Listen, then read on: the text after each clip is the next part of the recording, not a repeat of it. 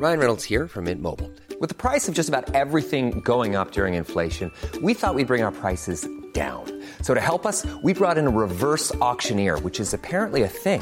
Mint Mobile unlimited premium wireless. Ready to get 30, 30, bit to get 30, bit to get 20, 20, 20, bit to get 20, 20, bit to get 15, 15, 15, 15 just 15 bucks a month. So, Give it a try at mintmobile.com slash switch.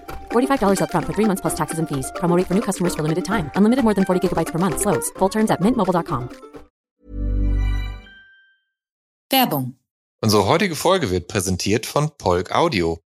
Es könnte nicht besser laufen. Du hast einen besseren Job bekommen, eine bessere Wohnung, einen besseren Fernseher und vielleicht ein besseres Auto. Du weißt also, wie sich besser anfühlt. Aber weißt du auch, wie besser klingt? Nein? Dann hör dir mal die Lautsprecher von Polk Audio an und wirst schnell merken, so klingt besser. Mehr Informationen findest du auf polkaudio.de. Ja, ich habe äh, auch einen, eine Sache oder einen Song, wo ich dachte, ich fall vom Hocker. Ich glaube, das ist ja der allerschlauste und beste Song ever, dachte ich zu der Zeit. Und ich finde ihn immer noch sehr, sehr gelungen, vom Text her vor allen Dingen. Und das ist Paranoid von Black Sabbath, weil das ein fantastischer Text ist. Ja. Can you help me occupy my brain? Ey, stark so. Ne? Also wenn man genau hinhört. Ja. Ne? Er schreit schon auch, aber wenn man wirklich hinhört, ist der Text fabelhaft und total poetisch.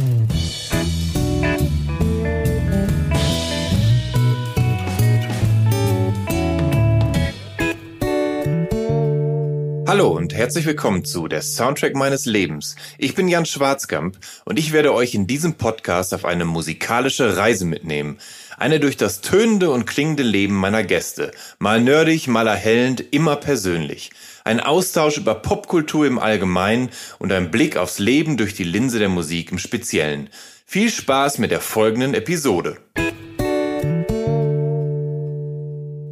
Zu Gast in dieser Episode von der Soundtrack meines Lebens ist Christine Nichols. Geboren wurde sie 1986 in Bünde im nordöstlichen Nordrhein-Westfalen bei Detmold und Herford. Aufgewachsen ist sie aber auf Mallorca und halbe Britin ist sie obendrein. Das Abi hat sie dann aber wieder in Bünde gemacht, bevor es 2008 nach Berlin geht, wo sie kurz nach ihrer Ankunft für vier Jahre an der Hochschule für Schauspielkunst verbringt. Sie spielt Theater in Berlin und Leipzig. In Filmen und Serien ist sie ab 2013 immer wieder zu Gast im TV. Vom Film Fucking Berlin über Soko Wismar bis Deutschland 86 und Tatort. Und parallel tobt sie sich als Musikerin aus. Mit René Riva äh, betreibt sie eine Elektropunk-Band mit lustigem Namen, nämlich Prada Meinhof. Und im Januar ist mit einem Verein ihr Solo-Debüt erschienen. Und jetzt freue ich mich, Christine Nichols in der Soundtrack meines Lebens willkommen zu heißen. Hi. Hallo Christine, schön, dass du da bist. Hallo. Ähm, ich hoffe, ich habe das alles halbwegs fehlerfrei hier. Also du hast es fehlerfrei Ah, ja. abgelesen, aber Abgelehnt, ja. es ist einiges falsch. Das ist einiges falsch. Dann, pass auf, dann klär uns direkt auf, weil ähm, das sind Informationen, die so zum großen Teil im Internet äh, zu finden sind. Ähm, die Band Prada Meinhof gibt es ja schon seit vielen Jahren nicht mehr. Ja. Gut. Okay, da hätte ich, da wäre ich später auf jeden Fall noch drauf zu kommen, ob es die Band überhaupt noch gibt, tatsächlich, ja. Äh, gibt's nicht mehr. Okay, die gibt's nicht mehr. Dann haben wir das, dann haben wir das jetzt schon geklärt. naja, auf die Band komme ich ja eh, also nachher noch zu sprechen. Dann kannst du das ja gerne, gerne erklären. Ansonsten, ähm, du hast Theater in Berlin und Leipzig gespielt. Noch, wo, wo habe ich noch Städte ausgelassen, wo du noch Theater gespielt nö, hast? Oder das- sind das so schon ja. die, deine Hauptwirkungsstätten? Da habe ich gespielt, genau. Vor allem viel in Berlin. Ja. ja. Ähm, sag mal, wie ist das eigentlich mit der halben Britin? Ist das mütterlicher oder väterlicherseits? Äh, mein Vater kommt Ja. aus Leeds. Aus Leeds. Okay. Ja, ich war auch äh, gerade in England und habe meine Familie besucht. Ähm, bist du denn bilingual aufgewachsen? Ähm, ja, in der Tat. Ja, ich ähm, bin ähm, viel bei meiner Oma, meine, bei meiner Englischen aufgewachsen, die auch nach Deutschland äh, emigriert ist, zusammen mit äh, meinem Opa und meinem Vater und äh, habe da viel der englische Sozialisation erfahren, also englisches Essen, äh, englische Märchen und so weiter und ja, und dann mit zehn bin ich nach Spanien gegangen und hab dann musste dann noch irgendwie Spanisch lernen und das Das wäre nämlich auch noch eine Frage gewesen, weil du bist genau, du bist halt äh, von in Bünde zur Welt gekommen Mhm. und dann bist du irgendwann nach Mallorca umgezogen, also mit zehn. Mit zehn, Mit genau, zehn. ja.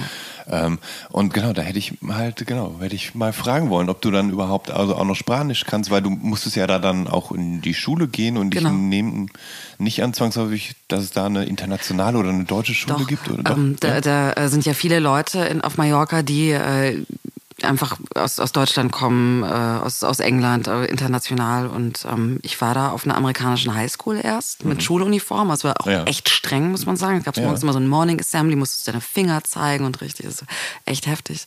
Und äh, danach auf einer spanischen Schule. Und ich musste dann halt die Sprache lernen. So, ne? Also hilft ja nichts. Ja. Krass, das heißt, du sprichst drei, Spa äh, drei Sprachen Mhm. fließend und das schon seitdem du klein bist. Ja, in der Tat. Nicht schlecht. Aber ich kenne es auch nicht anders. Also, und es war auch nicht so leicht, Ja. ne? Also es ist jetzt irgendwie mit 35, so denke ich mir so cool, oder wenn man irgendwie mal ein Bierchen trinkt und Leute kennenlernt und die sprechen dann Spanisch, dann, ey, yo hablo también. ne? Das ist dann immer ganz lustig äh, und irgendwie immer ein lustiger Door-Opener, aber eigentlich mit zehn Jahren in ein fremdes Land zu gehen, äh, dann niemanden zu kennen Ja. und dann äh, eine fremde Sprache lernen zu müssen, weil sonst überlebst du nicht, das ist schon, äh, da, da musst du äh, dich selber da ganz schön, wie sagt man, am Schlawittchen packen und das machen und das durchziehen. Auch wenn das chronologisch jetzt nicht ganz hinhaut, aber ähm, lass mich an dieser Stelle noch fragen, warum seid ihr denn nach Mallorca verzogen? Ähm, meine äh, Familie, mein Onkel ist äh, schon da gewesen, hat da gearbeitet, ähm, weil da, wie gesagt, auch viele Engländer leben.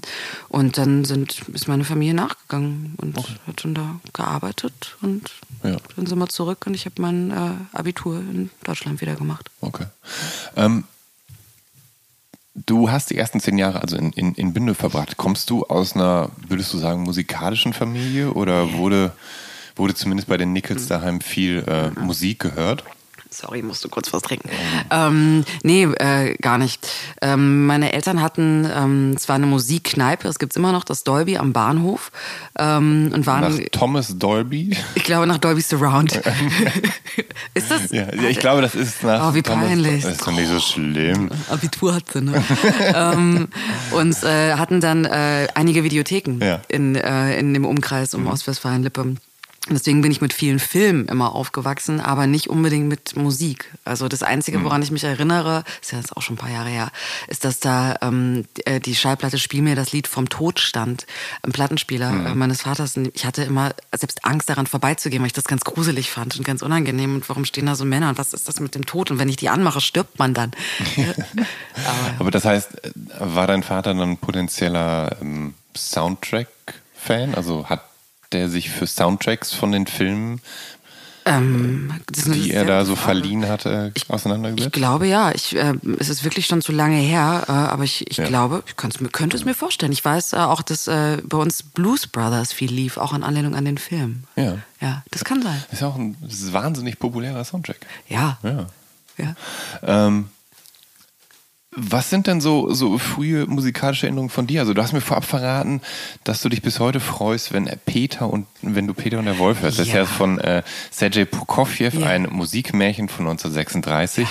Und ist das so eine deiner frühesten musikalischen Erinnerungen an die Kindheit? Ähm, ich, ich glaube, ja, also die Gummibärenbande natürlich und was man irgendwie so als Kind Ja. äh, für Musik mitbekommen hat. Ja. Aber ja, ehrlich gesagt schon. Ich weiß auch gar nicht, warum, weil, wie gesagt, meine Familie ist gar nicht irgendwie, also ich komme nicht aus reichem, äh, extrem gebildeten Haus oder sowas, Hm. aber das, äh, das weiß ich nicht, das war immer schon da. Ich habe die CD halt immer noch von früher. Vielleicht hat uns das auch mal irgendwann irgendein Bekannter oder so geschenkt. Ja. Aber ich mochte dann immer, wie die Tiere erst er so äh, erklärt worden sind, vorgemacht worden sind und dann kam Peter und du wusstest so, oh, dann so hüpft er über eine Wiese und das war so cool. Guck mal, wie ich gerade meine Augen, Ja, ich weiß. als wäre ich fünf. Ja, ja mein, ich habe immer so ein, äh, ich habe ein Hörspiel von, oder so ein, so ein Musikhörspiel von Rolf Zukowski gehabt, nämlich Die Vogelhochzeit. Ah klar, hatte ich auch. Und, äh, Jetzt, wo du es sagst. Ja. Ja. Die wollte ich aber nie hören. Die war nicht so cool wie die Masters of the Universe und Fünf Freunde Kassetten. und meine Mutter wollte aber, dass ich die gerne höre. Hast du fünf Freunde gehört? Ja. ja. Ja. Haben irgendwie absurderweise viele Jungs, die ich kenne und drei Fragezeichen und so. Mhm. ja. Ich hab, äh, war ja Team Baby Blocksberg oder Baby und Tina halt. Ne? Beat Blocksberg habe ich auch gehört und Ja. Benjamin Blümchen. Ja. Kennst du eigentlich den Instagram-Account von Boris Blocksberg? Nee, den kenne ich nicht. Weil den gab's ja in den Ja. ersten sieben Episoden hatte Bibi ja einen Bruder Ja. und der ist dann irgendwie, weil er Husten hatte, Zwinker Zwonker, an die Ja. Küste, Ah, Zwinker ja, zu den Großeltern geschickt worden und dann ist der nie wieder aufgetaucht. Und jetzt hat der Typ oder irgendjemand einen Instagram-Account gemacht, äh, Boris Blocksberg, es ist wirklich lustig, will ich mal angucken. Alles klar. Vielen Dank für diese, für diese Information an Sehr dieser gerne. Stelle. Das werde ich mal nachforschen. ähm, mich würde ja viel mehr interessieren, ob äh, Flitze Feuerzahn noch lebt. Den kenne ich nicht. Nee? Nee. Das ist der Drache, der hatte nur so einen so einen Zahn und hat immer so, so ein bisschen Den hast Feuer du dir da doch gerade ausgedacht. Nein, mit, der hat tolle äh, Abenteuer erlebt mit Rabe Raps und Captain Buddelmann. Wirklich? Ja. Ich kenne nur Captain Blaubeer. Du, ich leite gleich all meine Spielkassetten Alles klar, ich hab aus. voll Bock. Ja. ähm, du hast aber mit acht angefangen, ähm, Klavier zu spielen tatsächlich. Ähm, Mhm. Musstest du das oder wolltest du das? Ich habe äh, mich schon ganz früh selber hingesetzt und habe Lieder geschrieben. Also auch schon mit acht Jahren und habe irgendwie rumgeklimpert und hatte, Ach, früh. hat, ja, hatte da Bock zu. Ja. Und äh, dann hat meine Mutter gesagt, ja, dann lernst halt richtig. So, und dann Ja. hatte ich Musikschulunterricht. Und ich fand es immer, war da sehr, sehr ungerne, weil ich meinen Musikschullehrer nicht mochte und weil das irgendwie so ein seltsames Gebäude war. Und ich weiß bis heute noch, wie das da gerochen hat, halt so ein altes Schulgebäude irgendwie. Und ähm, manchmal hat man das ja auch so, wenn man in Schwimmbäder geht. Äh, dann denkt man sofort wieder an die Kindheit zurück und wie man in den Schwimmunterricht musste. Und ich fand das alles furchtbar. Und auf jeden Fall äh, habe ich dann äh, nicht lange durchgehalten, äh, die, die, die Klaviergeschichte. Aber Aber- Jahre. Aber ihr, seid ja eh nach Mallorca Genau. verzogen. Also du hättest ja den Klavierlehrer schlecht mitnehmen können. Richtig, aber ich so. hätte da weitermachen können und das habe ich dann Stimmt. nicht. Ja. Hast du denn da so, so rudimentäres Wissen behalten, was dir dann jetzt später Ja. geholfen hat? Ja. ja. Und hast du, hast du damals Aufnahmen gemacht, wenn du sagst, du hast so quasi schon eigene Lieder geschrieben oder komponiert? Du lachst. Ich habe wirklich Aufnahmen gemacht. Ich Ja. habe Kassetten, wo ich Songs aufgenommen habe mit äh, ja, acht, neun Jahren. Wirklich. Also es ist jetzt nichts Cooles, Ja. ne? nichts, was ich jemals irgendwem irgendwie zeigen würde. Aber äh, das gibt's wirklich. Und sind es dann äh, nur äh, selbsterdachte Melodien oder hast du auch so Texte geschrieben, die du da drüber ja, ich habe, gesungen na hast? natürlich, ich Ja? habe Texte geschrieben, ja. Oh, ja. okay. Mein erster Song, ich sag's jetzt einfach. Ja, ist doch bitte. Egal. Ja, natürlich. Äh, der hier, da war ich acht, dann habe ich geschrieben, Himmel und Hölle, das ist ganz verschieden. Ja. Ja, das war halt so ein Schlageranleihen. Oh. Könnte man wahrscheinlich heute noch performen, irgendwo in Hintertupfingen, wenn man Schlagerstar wäre. Vielleicht könntest du damit richtig Kohle scheffeln. Wer weiß das? Ja. ja. Versuch's mal. Ich, bin- ich wäre gespannt. Also, Vielen Dank, Jens ja. Schwarzkamp. Du kannst ja so, so Schlager-Ghostwriterin werden. Ey. Du wärst nicht die Erste. Ich glaube, da verdient man echt gut Kohle mit. Guck dir mal an, Echo Fresh hier äh, für Yvonne Katterfeld. Für dich schiebe ich die Wolken weiter. Der ist doch jetzt Millionär mit dem Quatsch Oh geworden. Mann, das äh, habe ich gar nicht gewusst. Mhm. Danke, dass du mich mit diesem Geheimwissen hier. Dafür hast du mir von Flitze Feuer erzählt. Ähm, aber gut, du bist dann mit zehn nach Spanien und du bist dann dort auf eine, auf eine internationale Mhm. Schule gegangen und so. Und ähm, wie, wie war es denn dann so mit der Musik in Spanien? Hast du da, hast du da Dinge aufgeschnappt? Gab es da so MitschülerInnen, die Musik gehört haben und die Ähm. das dann du, was du dann so zwangsweise quasi mitgehört hast? Also das äh, ist eine äh, gute Frage. Das Ding ist, ich war ja in Spanien und das war Ende der 90er und Anfang Ja. der 2000er. Da hatte man nicht wirklich Internet. Also ich kann mich auch nicht dran erinnern, dass wir einen Computer gehabt hätten zu Hause. Mhm. Es gab vielleicht irgendwo mal ein Handy, aber das waren dann Klapphandys. Also man hatte einfach noch nicht diesen Austausch wie jetzt, wenn man sich hinsetzt und ähm, Sachen googelt oder irgendwie neue Informationen haben will. Ja. Also musste ich, war ich darauf zurückgeworfen, auf das, was eben haptisch da war. Und in Spanien ist eine Insel und äh, da, gibt, da gab es keinen Plattenladen. Da, also da gab es irgendwann mal Müller, dieser Müllermarkt, da gab es dann Ja. CDs, da konnte ich mir deutsche CDs kaufen. Aber das war's. Mhm. Also äh, kulturelle, äh, ich sag mal, ein, kulturellen Einfluss kam eigentlich immer nur, wenn die Touristen im Sommer kamen. Ja. Und sonst ist die Insel ja eh ausgestorben gewesen. Und ähm, da habe ich zum ersten Mal äh, von einem jungen Mann aus Dortmund eine äh, Kassette bekommen vom Blumentopf. Und das fand ich ganz cool mit zwölf. Und dann ging's los, da habe ich mich einfach in, dann, bin ich Hip-Hop-Fan geworden. Es war richtig Hip-Hop-Fan und habe Baggy-Pants getragen. Und auch das war noch nicht Ja. bis dato auf Mallorca angekommen, dass Frauen Baggy-Pants tragen. Und ich wurde ganz schön fertig gemacht und gemobbt dafür, dass ich irgendwie angezogen habe, was ich wollte. Und ab und zu war ich auch mal dann äh, natürlich in Deutschland, irgendwie in den, in den Sommerferien bei meiner Familie und habe mir dann äh, DWS-Schuhe gekauft, diese Skaterschuhe, was, ich, was ich tierisch cool fand. Und da war ich äh, sehr auffällig in Spanien auf jeden Fall. Aber das ist natürlich auch ähm, äh, keine so richtig schöne Situation, glaube ich, oder? Wenn man sich so, so über die Sommerferien dann mal, wenn, wenn man das Glück hat, sich mit äh, Touristen aus Deutschland irgendwie anfreundet und die dann natürlich dann alle nach zwei, spätestens drei Wochen wieder zurückreisen und so, ne? Dann steht Ja, man da. Aber das ist Ja. auch okay. Ja. Ja. Ich kenn, ich kenn's nicht anders. Hast du das denn, hast du, also war das denn dann so, dass du dann tatsächlich äh, öfter in Anführungsstrichen das Glück hattest, dann da kurze Ferienfreundschaften zu finden Ja. oder so? War's, Ja. War das immer für dich so, so ein Highlight dann auch in der Zeit? Ehrlich gesagt, ja. Ich fand's immer aufregend. Wer kommt jetzt? Ja. Und wie sehen die aus? Und jetzt Ja. kommen wieder die coolen Leute aus Deutschland. Und ah, was zieht man denn da so an? Und so. Und man hatte ja auch nur so Zeitungen oder irgendwie eine Bravo konnte ich, das ging schon, dass man sich sowas mal Ja. geholt hat. Aber wie so richtig so eine, so eine Jugendkultur funktioniert, das, Ja. das gab's da so nicht. Da gab's, äh, das, da, da waren die Leute irgendwie anders interessiert, auch mit denen ich auf der Schule war. Und ähm, zu denen hatte ich auch sehr, sehr wenig Draht, muss ich sagen. Und ähm, war, ich war wirklich immer froh, wenn im Sommer dann äh, Touristen, Touristinnen kamen und einfach sich selbst mitgebracht haben. Ja, wo, wobei du jetzt sagst, so die, die, die coolen äh, Leute aus Deutschland. Für mich, Ja, ja. weil ich meine, es gibt ja genug äh, Natürlich. Ja. äh, Otto-Normalmenschen, die nach Mallorca reisen und die dann da vor allem auch derbe Mallorca-Party, ja. Sch Schlagerparty machen. Also es gibt ja, wir haben ja quasi ein, ein, ein, ein deutschsprachiges Untergenre an Musik, was einfach Mallorca-Schlager Richtig. ist. Und Ne, das ist ja... Das, ja klar, der, ist- die kenne ich ja alle. Fluch. Die kenne ich alle Kennst auswendig. alle, ja? Ich äh, kenne auch, äh, habe auch Mickey Krause schon tausendmal gesehen und äh, also Jürgen Drews und Ramona fuhren irgendwie ständig da vorbei, wo wir gewohnt haben. Also Hm. damit bin ich schon aufgewachsen. Das habe ich schon mitbekommen. Das fand ich auch immer. Das hat mich nie interessiert. Aber wie gesagt, ich war ja da ein Kind. Ne? Ja. Also ich war ja da so zwischen 10 und, und 15 Jahre alt.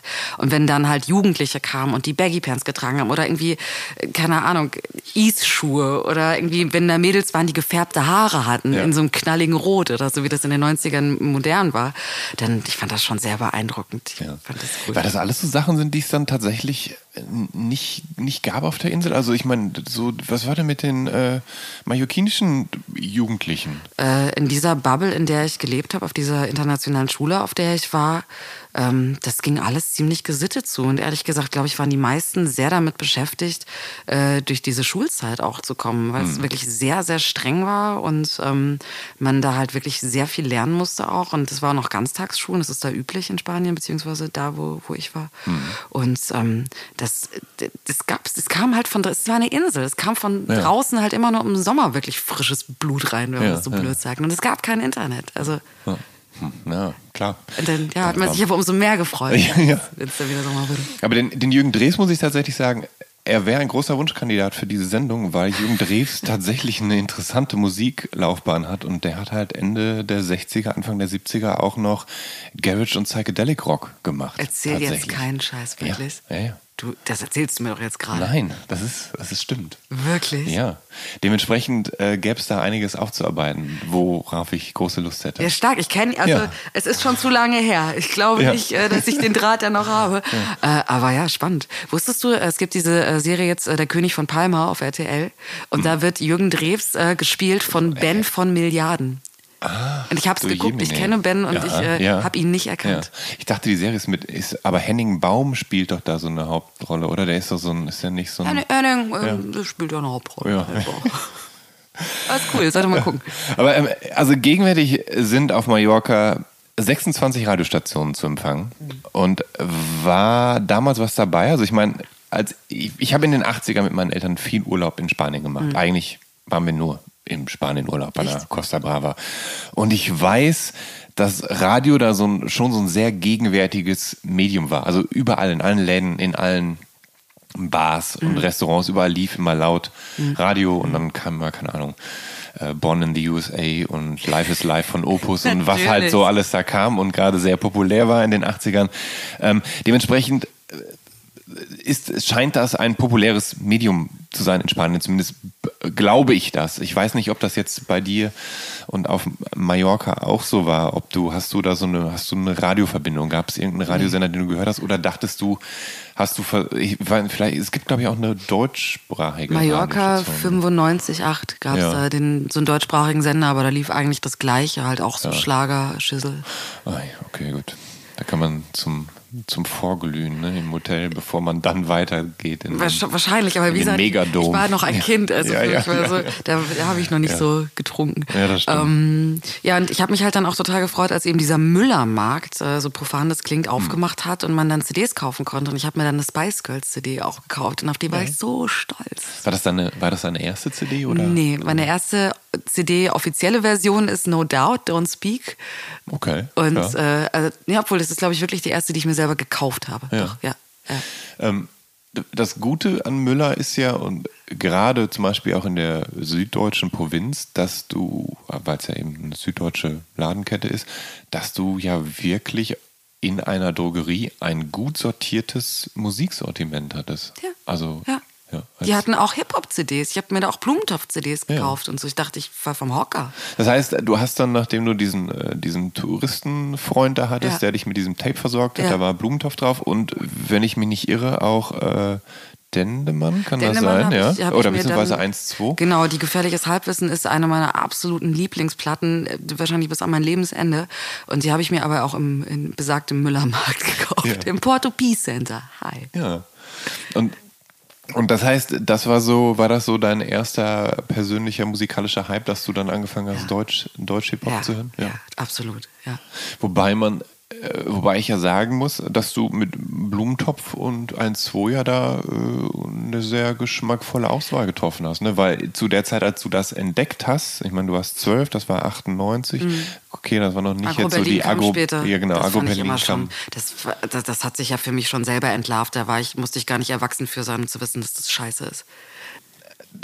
Was hast du aus diesen, diesen ersten Hip-Hop-Eindrücken so mitgenommen? Weil das sind ja schon äh, Künstler, die viel ähm, Sprachwitz an den Tag legen, Ja. wo man dann auch ja durchaus äh, schmunzeln darf oder denken darf, so, oh, geil gereimt. Absolut. Also Dendemann ist für mich nach wie vor äh, ein absoluter König und ich habe dann äh, natürlich auch angefangen, mich für noch mehr Bands wie keine Ahnung Doppelkopf. Da habe ich mir, als ich in Deutschland war, mal sogar eine Platte, eine Vinyl gekauft und ähm, das äh, auch, äh, was habe ich noch, Afrop und so. Natürlich im rückblickend ist vieles, was ich gehört habe, auch Quatschen. Auch viele Texte sind Quatschen, sind auch sexistisch rückblickend.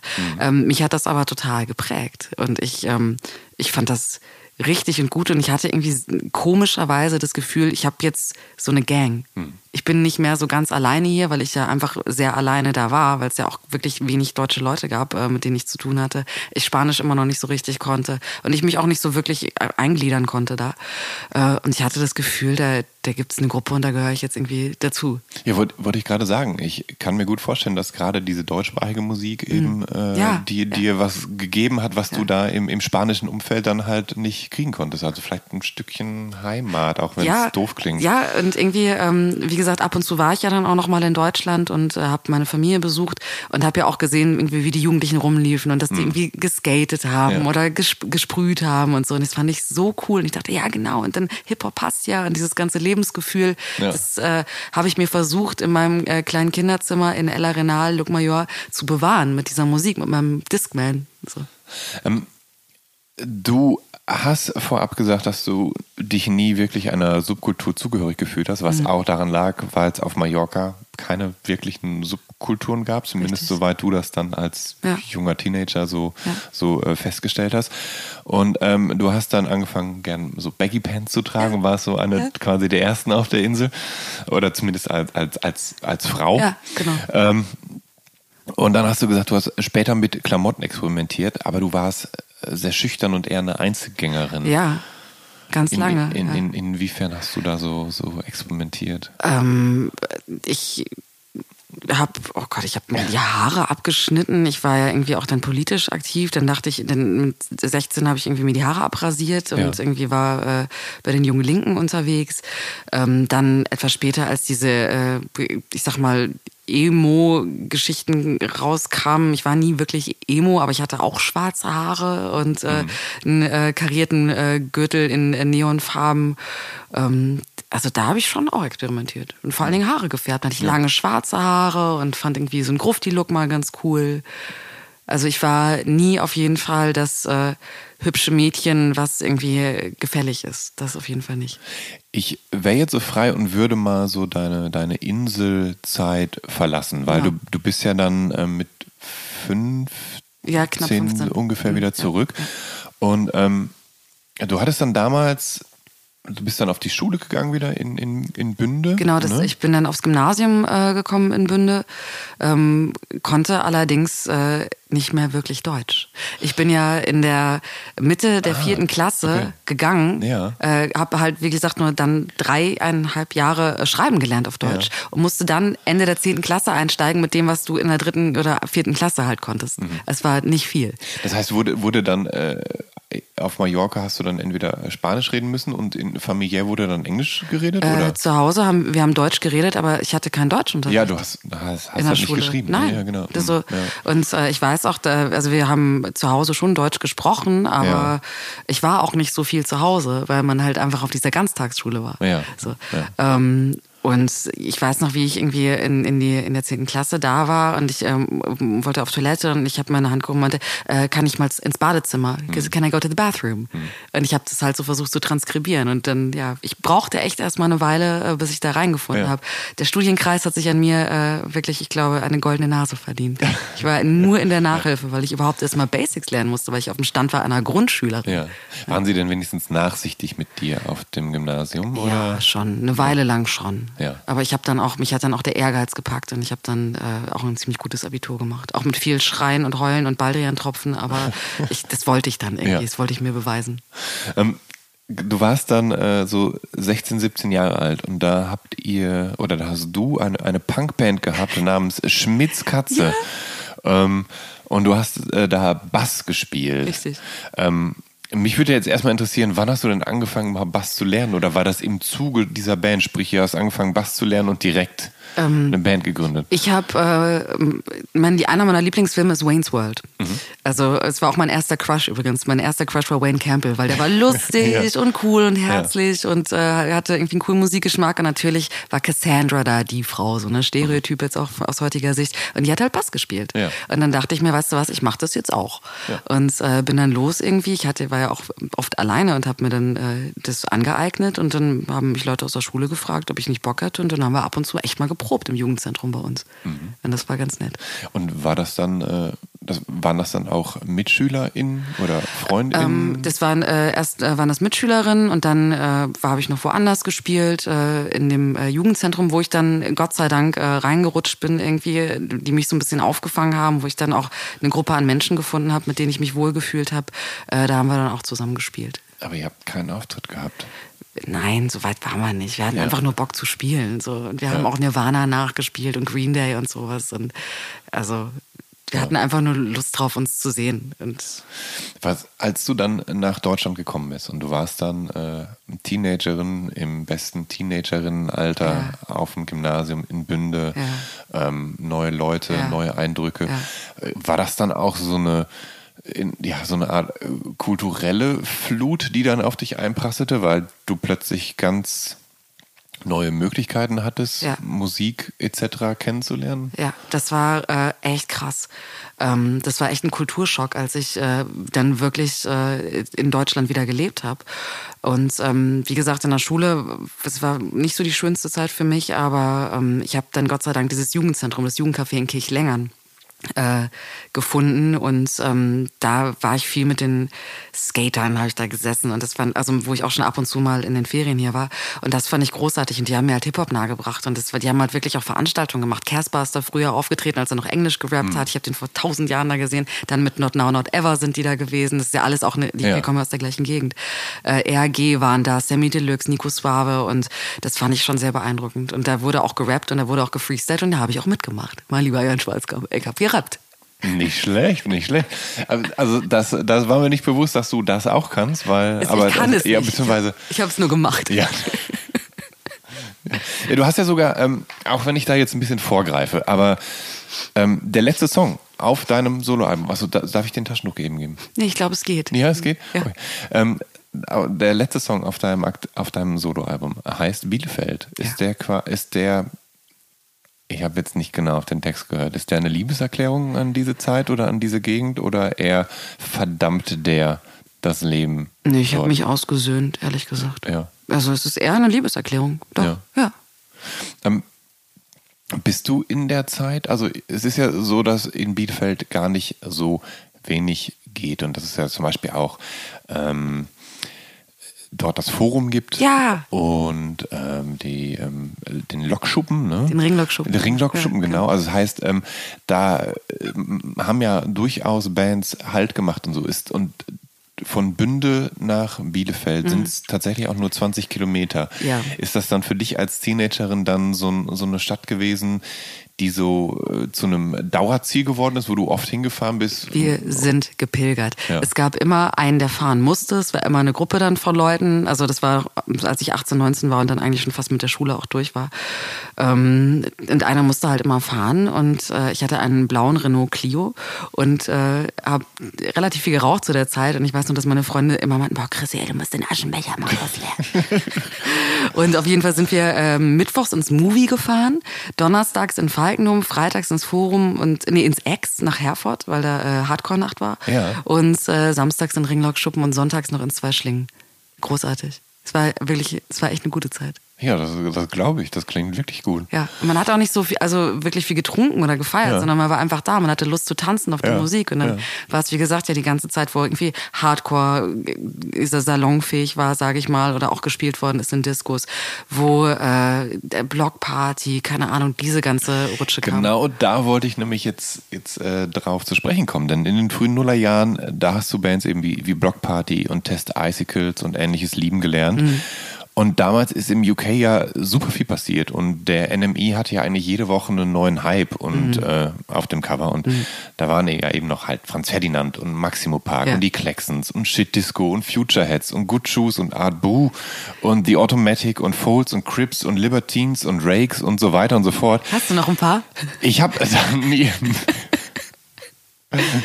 wie, wie viel, also wie viel hast du davon in, in dieser Zeit wahrgenommen? Und vor allem, du hattest ja familiäre Verbindung eben nach Leeds und London. Ähm, hast du davon profitieren können? Haben die so so Care-Pakete mal gebastelt und, Nee. und dich mit Sachen versorgt? Oder, oder warst du gelegentlich mal, mal drüben und hast dann, keine Ahnung, die neuesten Libertine-Singles oder so gekauft? Weil die wurden einem ja damals bei HMV und Tower Records hinterhergeschmissen für 99 Pence. Das, ich hätte ich es mal gemacht jetzt im Nachhinein, hätte ich die mal gebeten, mir CDs zu schicken oder so. Das ist voll die schlaue Ja. Idee, hätte ich es mal getan. Ähm, ich war ab und zu äh, mal drüben und ich war auch auf dem allerletzten Abschiedskonzert der Test Icicles im Astoria, was jetzt ja, was leider nicht mehr gibt, in London.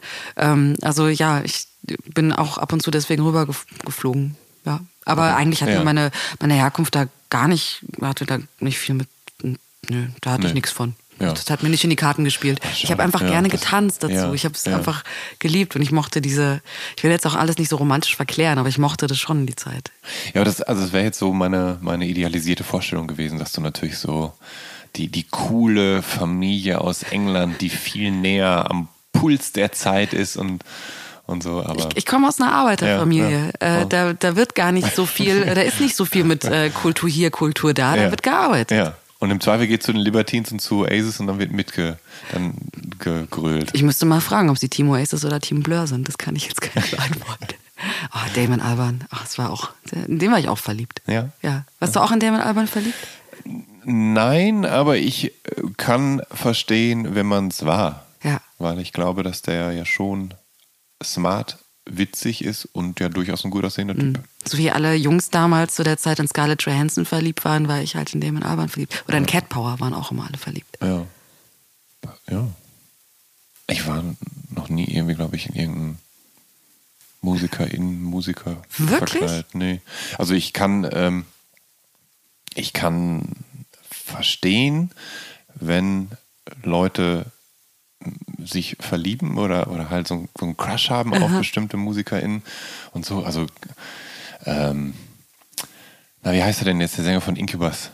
Richtig. Jetzt komme ich nicht drauf. Der. Verdammt, der halt. Ja, ja. Genau. Alle, den, den fanden halt immer alle toll und süß und so. Und ich konnte das natürlich absolut nachvollziehen. Und habe Okay. den dann auch äh, kennenlernen, äh, Brandon Boyd, so heißt er. Und habe ihn kennenlernen dürfen. Und der ist halt nicht nur wahnsinnig gut aussehen, sondern auch wahnsinnig witzig und lustig und sympathisch und nett und geerdet. Und ich dachte so, wow, mit dem würde man ja ein komplettes Gesamtpaket bekommen. Aber Aber das Ähm. ist äh, also obviously viel, viel wichtiger, dass jemand sympathisch ist und geerdet und äh, gute Musik macht. Ja. So, ja. das sowieso. Bei ja, Damon ja. Alban, ich habe einfach nur mir diese blauen Augen angeguckt und mir war es egal. Und dann Ja. dachte ich, äh, Girls and Boys ist der beste Song der Welt, Leute. Ja. Ja. Hat mich überzeugt. Wobei ich jetzt sagen würde, zum Beispiel so ein Jared Leto sieht ja durchaus auch attraktiv aus, aber ich würde 30 Seconds to Mars trotzdem keine Albumlänge lang anhören. Ich finde, der sieht äh, aus wie so seine eigene Hülle immer. Also der, der hat so wenig Leben in sich. Findest du das nicht auch? Wirkt so auf mich immer. Der wirkt so Äh, ich finde, ja, unecht, so, so ja, ja. wie so eine Hülle halt. Ja, was, was vor allem daran liegt, weil, glaube ich, sein, sein eigener Körper oder seine, sein eigenes Ich, glaube ich, mittlerweile nur noch eine leere Hülle ist, die der immer mit seinen Rollen befüllt, in Oh. denen er dann so, so ganz und gar aufgeht, ne? weil er dann ja total viel schön. zunimmt oder total viel wieder abnimmt oder total sportlich ist oder also es ist so. Das hast du jetzt aber gerade schön philosophiert. Es kann schon sein, vielleicht ist Ja. das so. Ja. Vielleicht tue ich ihm Unrecht und eigentlich wirft er sich nur vollblutmäßig in seinen Job. Ja, also man, ja, ich, ich glaube, das tut er tatsächlich. Also wenn man ihn so mit 30 Seconds to Mars sieht, dann ist er ja so, so, so der, der ultrapathetische Superfrontmann, der dann im Publikum sich durchreichen lässt und wie Moses durch die Menge geht und alle Posen drauf hat und inbrünstig singt. Und im Film ist er dann, so, keine Ahnung, so, ein- so ein Hip-Hop angehauchter Gesichtstattoo-Joker oder, oder zuletzt in House of Gucci hat man Ja. ihn ja gar nicht erkannt, wie er Ja. da overactend den, den, den, den, äh, den, den aus der Gucci-Familie da gespielt hat, den Ja, Cousin. Schwager, wie auch immer. Ähm, oder kann- jetzt hat er zuletzt ähm, einen Israeli gespielt, der Typ, der diese WeWork ähm, Büro Sagt mir nichts. aber also er liebt es, glaube ich, komplett in Rollen aufzugehen und auch dann im Zweifel ganz anders auszusehen, Ja. als er in der Realität aussieht. Ähm, Für mich spielt das er ist halt dann, auch- sorry. Ja, ja, schon, nee, das ist dann nur so ulkig, wenn man denkt, das ist der gleiche Typ, der aber halt auch so diesen Stadionrocker mit 30 Seconds to Mars geben kann. Ist, Aber ja, den spielt er, glaube ich, auch und ich glaube, deswegen interessiert es mich nicht. ja. Ist komisch, ne? Nee, das ist absolut nachvollziehbar. Lady Gaga zum Beispiel, die ich total, also ich Mhm. liebe die. Äh, und ich habe das Gefühl, die ist komplett sie selber, auch wenn Mhm. sie sich irgendwie verkleidet wie sonst was auf ihren Shows und da ja auch, die ist ja ein Megastar und hat ja auch mega Bühnenshows und Mhm. ist ja larger than life. Aber ich habe immer das Gefühl, ich, ich, ich spüre die. Ja. Ich spüre da irgendwie, ich, ich spüre die. Ich spüre die Seele oder weiß der Teufel, was ich da spüre. Irgendwas spüre ich. Ja, die wirkt, die wirkt irgendwie echter, Ja, ja. ohne dass ich jetzt genau erklären könnte, wieso das so ist. Ich habe mal gehört, wenn du weißt, und das gilt, glaube ich, auch für Musik oder für, für Kunst, die man toll findet, warum du in jemanden oder etwas verliebt bist, dann ist es vorbei. Hm. Und ich frage gar nicht mehr nach.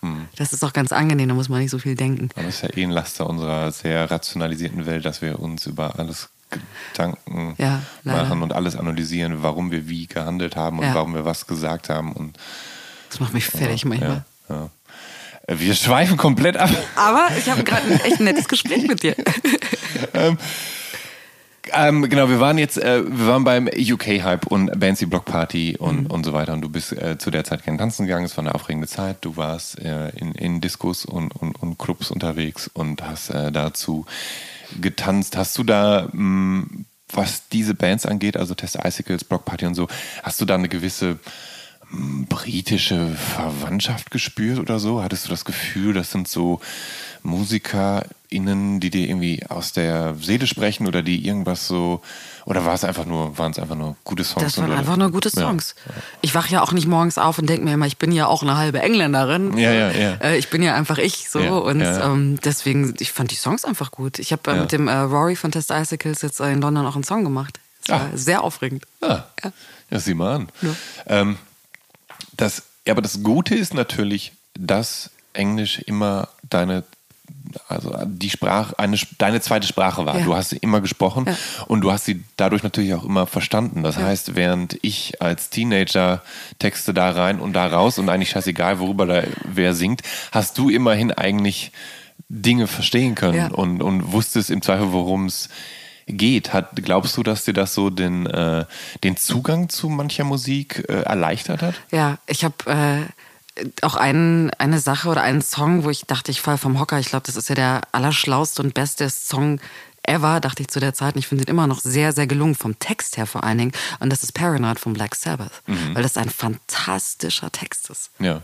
Can you help me occupy my brain? Ey, stark so. Ne? Also wenn man genau hinhört. Ja. Ne? Er schreit schon auch, aber man, wenn man wirklich hinhört, ist der Text fabelhaft und total poetisch. Und in kürzester Zeit zusammengeschustert, weil noch ein Hit auf die Platte musste, der äh, kürzer ist als vier Minuten. Wirklich? Mhm. Wow. Ja. Wow, Tja. okay, cool. Die manchen, die besten Songs entstehen manchmal auf Hochdruck. Ja. Ja. Ja, oder wenn man halt eben nicht nachdenkt, ne? Ja. Ja. Ähm, die war eine Band auch sehr wichtig, und zwar die schwedische Hardcore-Band Refused, Oh, ähm, die ja. du äh, parallel eben zu den Hype-Bands der Nullerjahre äh, kennen und lieben gelernt hast. Hm. Ähm, ich nehme mal an, dass du dann vielleicht irgendwann über den Song New Noise auf die Band Äh, gestoßen hilf mir mal, bist. wie heißt der Song nochmal? ja, also Ja. klar, das war für mich auch so ein bisschen so ein zweites äh, äh, Hip-Hop-Kassette in Spanien-Moment. Wie, oh mein Gott, was ist das denn? Das Das heißt, du hast den, also Refused auch schon in, auf Mallorca? Nein, nein, nein, also da- äh, ke- Achso, das, sondern es ist ähnlich wie, Ja, wie, so diese, eine- ähnlich eingeschlagen. Like an awakening. So, Ja. oh mein Gott, was ist das denn? Wie krass. Das, das kenne ich ja noch gar nicht. Das habe ich Ja. noch nie gehört. Ähm, oder zumindest hat mich nichts, was vorher rumgeschrien hat, so abgeholt. Äh, und das, da war ich hin und weg. Weißt du noch, wo du den Song eventuell zum ersten Mal gehört hast? Ja, mein äh, Freund Philipp Murday aus Kirchlengern hat mir, äh, hat mir die Platte gezeigt. Ah, okay. Mhm. Der hat mir auch die Distillers gezeigt. Also Philipp, danke Philipp. Du hast viel Gutes Ja, getan. Ja. Aber das, äh, ich kann das, ich, ich will ja gar nicht, nicht von mir erzählen hier. Ich Doch. erzähle so viel von mir. Aber ich, ähm, Ich höre dir auch gern zu. aber ich, ich habe nämlich damals auf MTV dieses, oder MTV oder Viva, dieses Video zu New Noise gesehen. Und, und ich war hin und weg und dachte, Alter, was, was was ist das denn für ein Ich, ich, Song? Ich war komplett. Oder? Ja. Was hat, was hat der Dennis da gemacht? Das ist Unglaublich, unfassbar. ja. Unfassbar. Ich habe dann auch angefangen, mir wie Dennis äh, die Fingernägel schwarz zu lackieren, nur noch Oberhemden mit Strickjacke zu tragen und äh, die Haare zu scheiteln Das ist ja so. cool, ehrlich Ja. gesagt. Ja, ich, ich war auch wirklich, ich fand es unfassbar. Ja. Also das, das hat irgendwie so nochmal eine Kraft in einem selber äh, aufgemacht äh, oder dir gezeigt, dass da irgendwo noch viel mehr in dir drin ist. Also hatte ich zumindest das Gefühl. Ähm, das, das war ja einfach abgefahren. Kann man auch wieder nicht beschreiben, richtig, ne? wenn, man, Nee. wenn man nicht dabei war. Nee, Wahrscheinlich. das stimmt. Ich war, ich war wirklich tatsächlich so ge geflasht von dem Song und auch dann von der dazugehörigen Platte, The Shape of Punk to Come. Äh, Of course, ja. Of course. Und, ähm, und dann habe ich sogar, wir haben halt so eine Abi-Wand gehabt und da haben wir alle unsere Namen, der ganze Jahrgang hat seinen Namen dahin geschrieben und dann habe ich sogar an die Wand Jan The New Noise Schwarzkamp hingeschrieben. Wow. Mhm, Thanks for sharing. Gern geschehen. Heute, glaube ich, äh, find, na, wobei, nee, ich schäme mich nicht dafür, ich finde es ein bisschen amüsant. Ich finde dich total cool. Jetzt noch cooler als, äh, Ja. also als vorher, wo ich das weiß. Ne? Vielen Dank, das, das freut mich.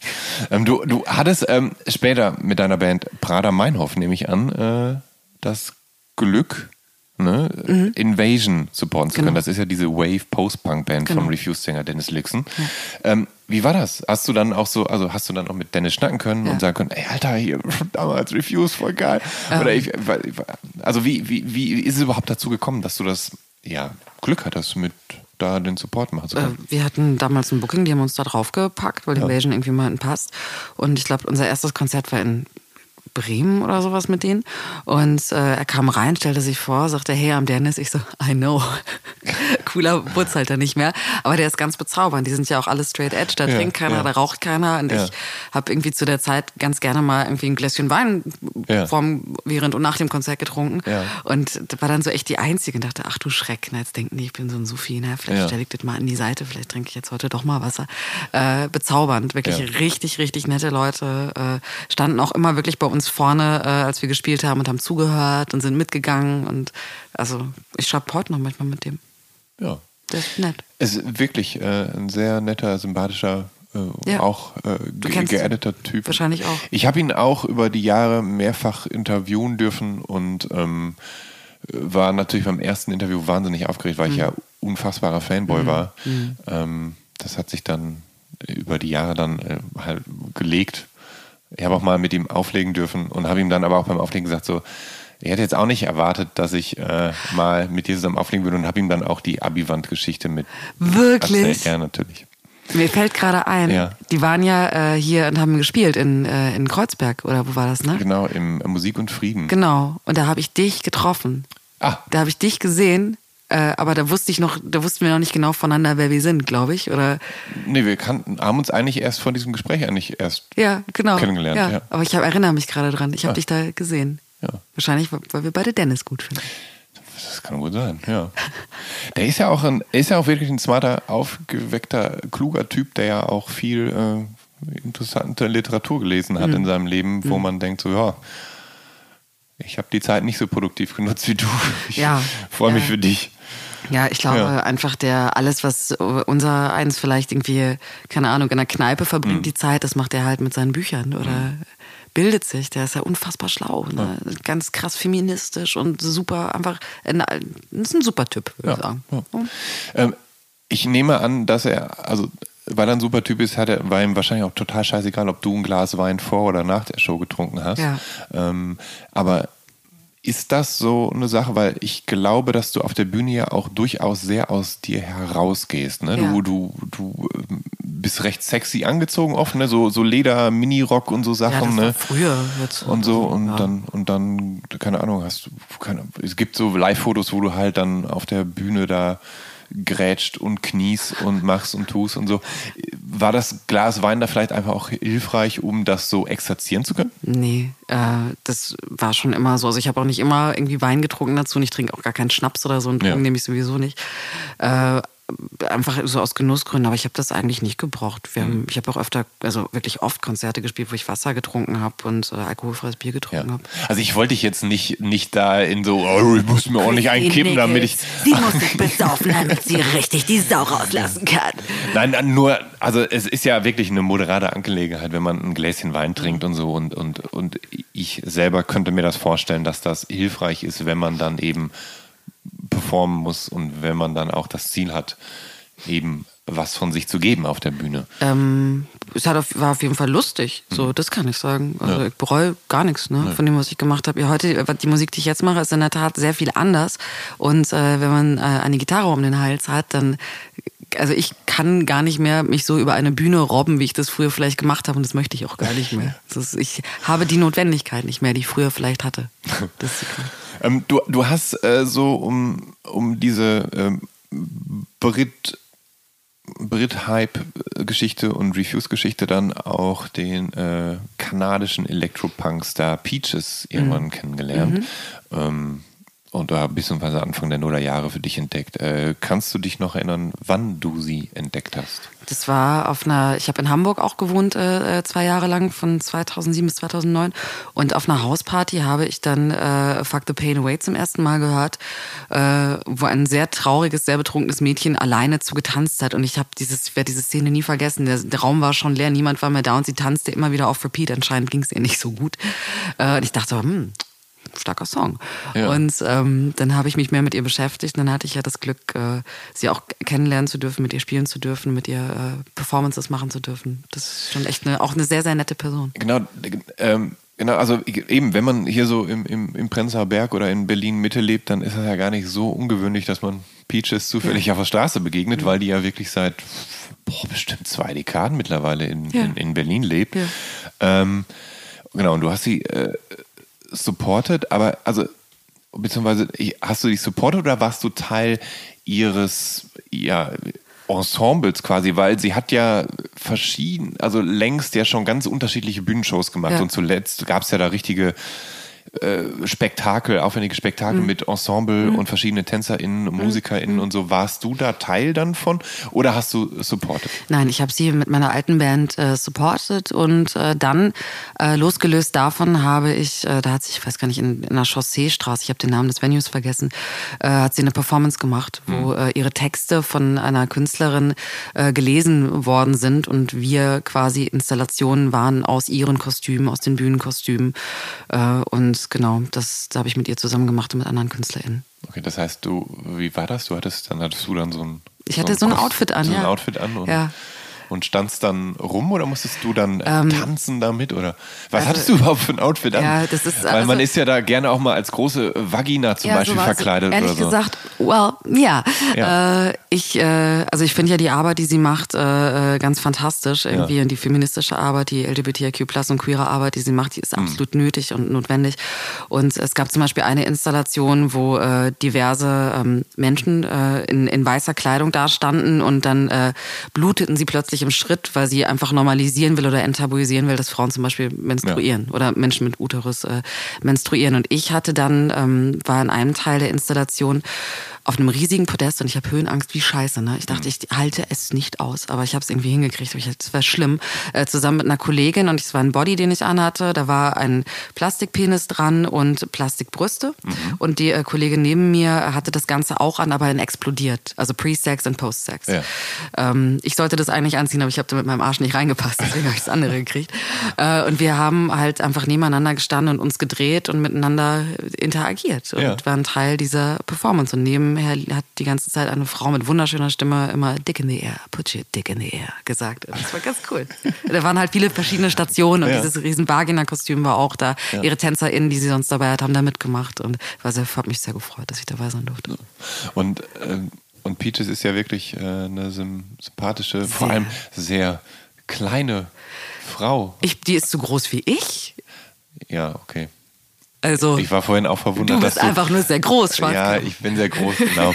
Und, und, und du, wenn, wenn man dich so aus, aus Musikvideos kennt oder von so Bühnenfotos, dann, dann wirkst du gleich Wirklich? noch viel größer. I'm, so. I'm tiny. Ja, ja. Aber so wie das auch mit, ich, ich meine, gut, du bist halt eben auch Schauspielerin, aber so wie ähm, das dann auch oft ist, dass man dann feststellt, dass viele Schauspieler in, echt viel kleiner sind, als das so im Film oder in der Serie dann rüberkommt. Das ist aber echt Weil man dann so, ne? natürlich auch dann tricksen kann. Ja, so. ja. ja. Camera Angle, äh, gute Beleuchtung Ja. und man ist äh, 10 Zentimeter größer und 10 Jahre jünger. Ähm, du hast mir diverse Künstlerinnen und Künstler genannt, die du schätzt. Ähm, aber nur einmal hast du explizit äh, ein Album gedroppt. Äh, vorher, du hast mir ja vorher ein paar Infos gegeben. Ja. Und zwar Pennybridge Pioneers, äh, das 1999 erschienene vierte Album der schwedischen Melodycore-Institution Ja. Millencolin. Ja. Warum ausgerechnet dieses Album? Weil ich meine, du hättest ja alle möglichen Alben nennen können, aber es fiel dann nur dieser eine Albumname. Und wie, wie kommt es zu Millencolin? Ähm, weil, also, das einfach rückblickend das Album war, was mir die Leute, die da geskatet haben, in diesem Jugendzentrum äh, gezeigt haben, mir näher gebracht haben. Äh, unter anderem auch äh, Wenn die wie die Wishes von The Hives oder ähm, nicht It's Blitz, A Fever to Tell von den Yeah Yeah Yeahs. So. Und äh, die drei Alben haben die halt in dieser Clique gehört. Und dann Ja. habe ich die auch gehört. Und das verbinde ich einfach emotional mit der Zeit auch. Ne? Und das sind ja auch keine schlechten Alben, alle drei. Vor allem Pennybridge Pioneers passt natürlich ganz gut zur Skatehalle, weil das ist ja so so Das ist Tony Hawk auch, ne? klassische. Ja, aber vor allem, ja. ich glaube schon, Ja. kann irgendwo in, in einem Tony Hawk Game Ja, ja. dabei sein, genau. Aber ist ja auch so einfach so klassische Skate Ja. Musik, ne? Ja. ja. Und dann saßen wir da und an der Rampe und haben äh, diese Alben gehört und großartig.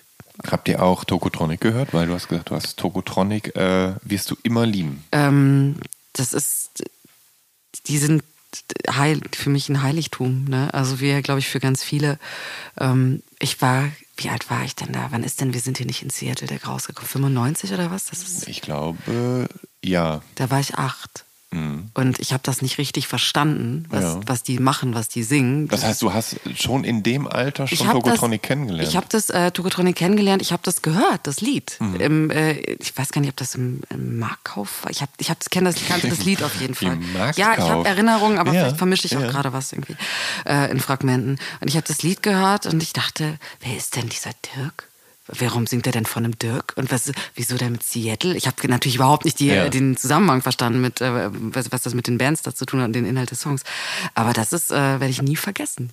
Also der, der, da wurde ich schon früh an die Hand genommen. Und ich weiß noch, wie ich fast Ja. äh, von der Schauspielschule geflogen bin, weil äh, wir eine Szene erarbeiten sollten im ersten Studienjahr. Ja. Und äh, das haben wir auch gemacht mit einem Regisseur, mein Kollege und ich. Und irgendwie am nächsten Mal meinte ich so, weißt du was? Ist alles scheiße. Ist alles scheiße hier, weil man hat ja auch Existenzkrisen. Mhm. Und dann haben wir die Szene angefangen mit einfach Let There Be Rock und haben das gespielt. Mhm. Es war einfach was ganz anderes und einfach zum Warmwerden und saßen da und ich dachte, ich mache das jetzt und dann habe ich richtig, richtig Ärger gekriegt.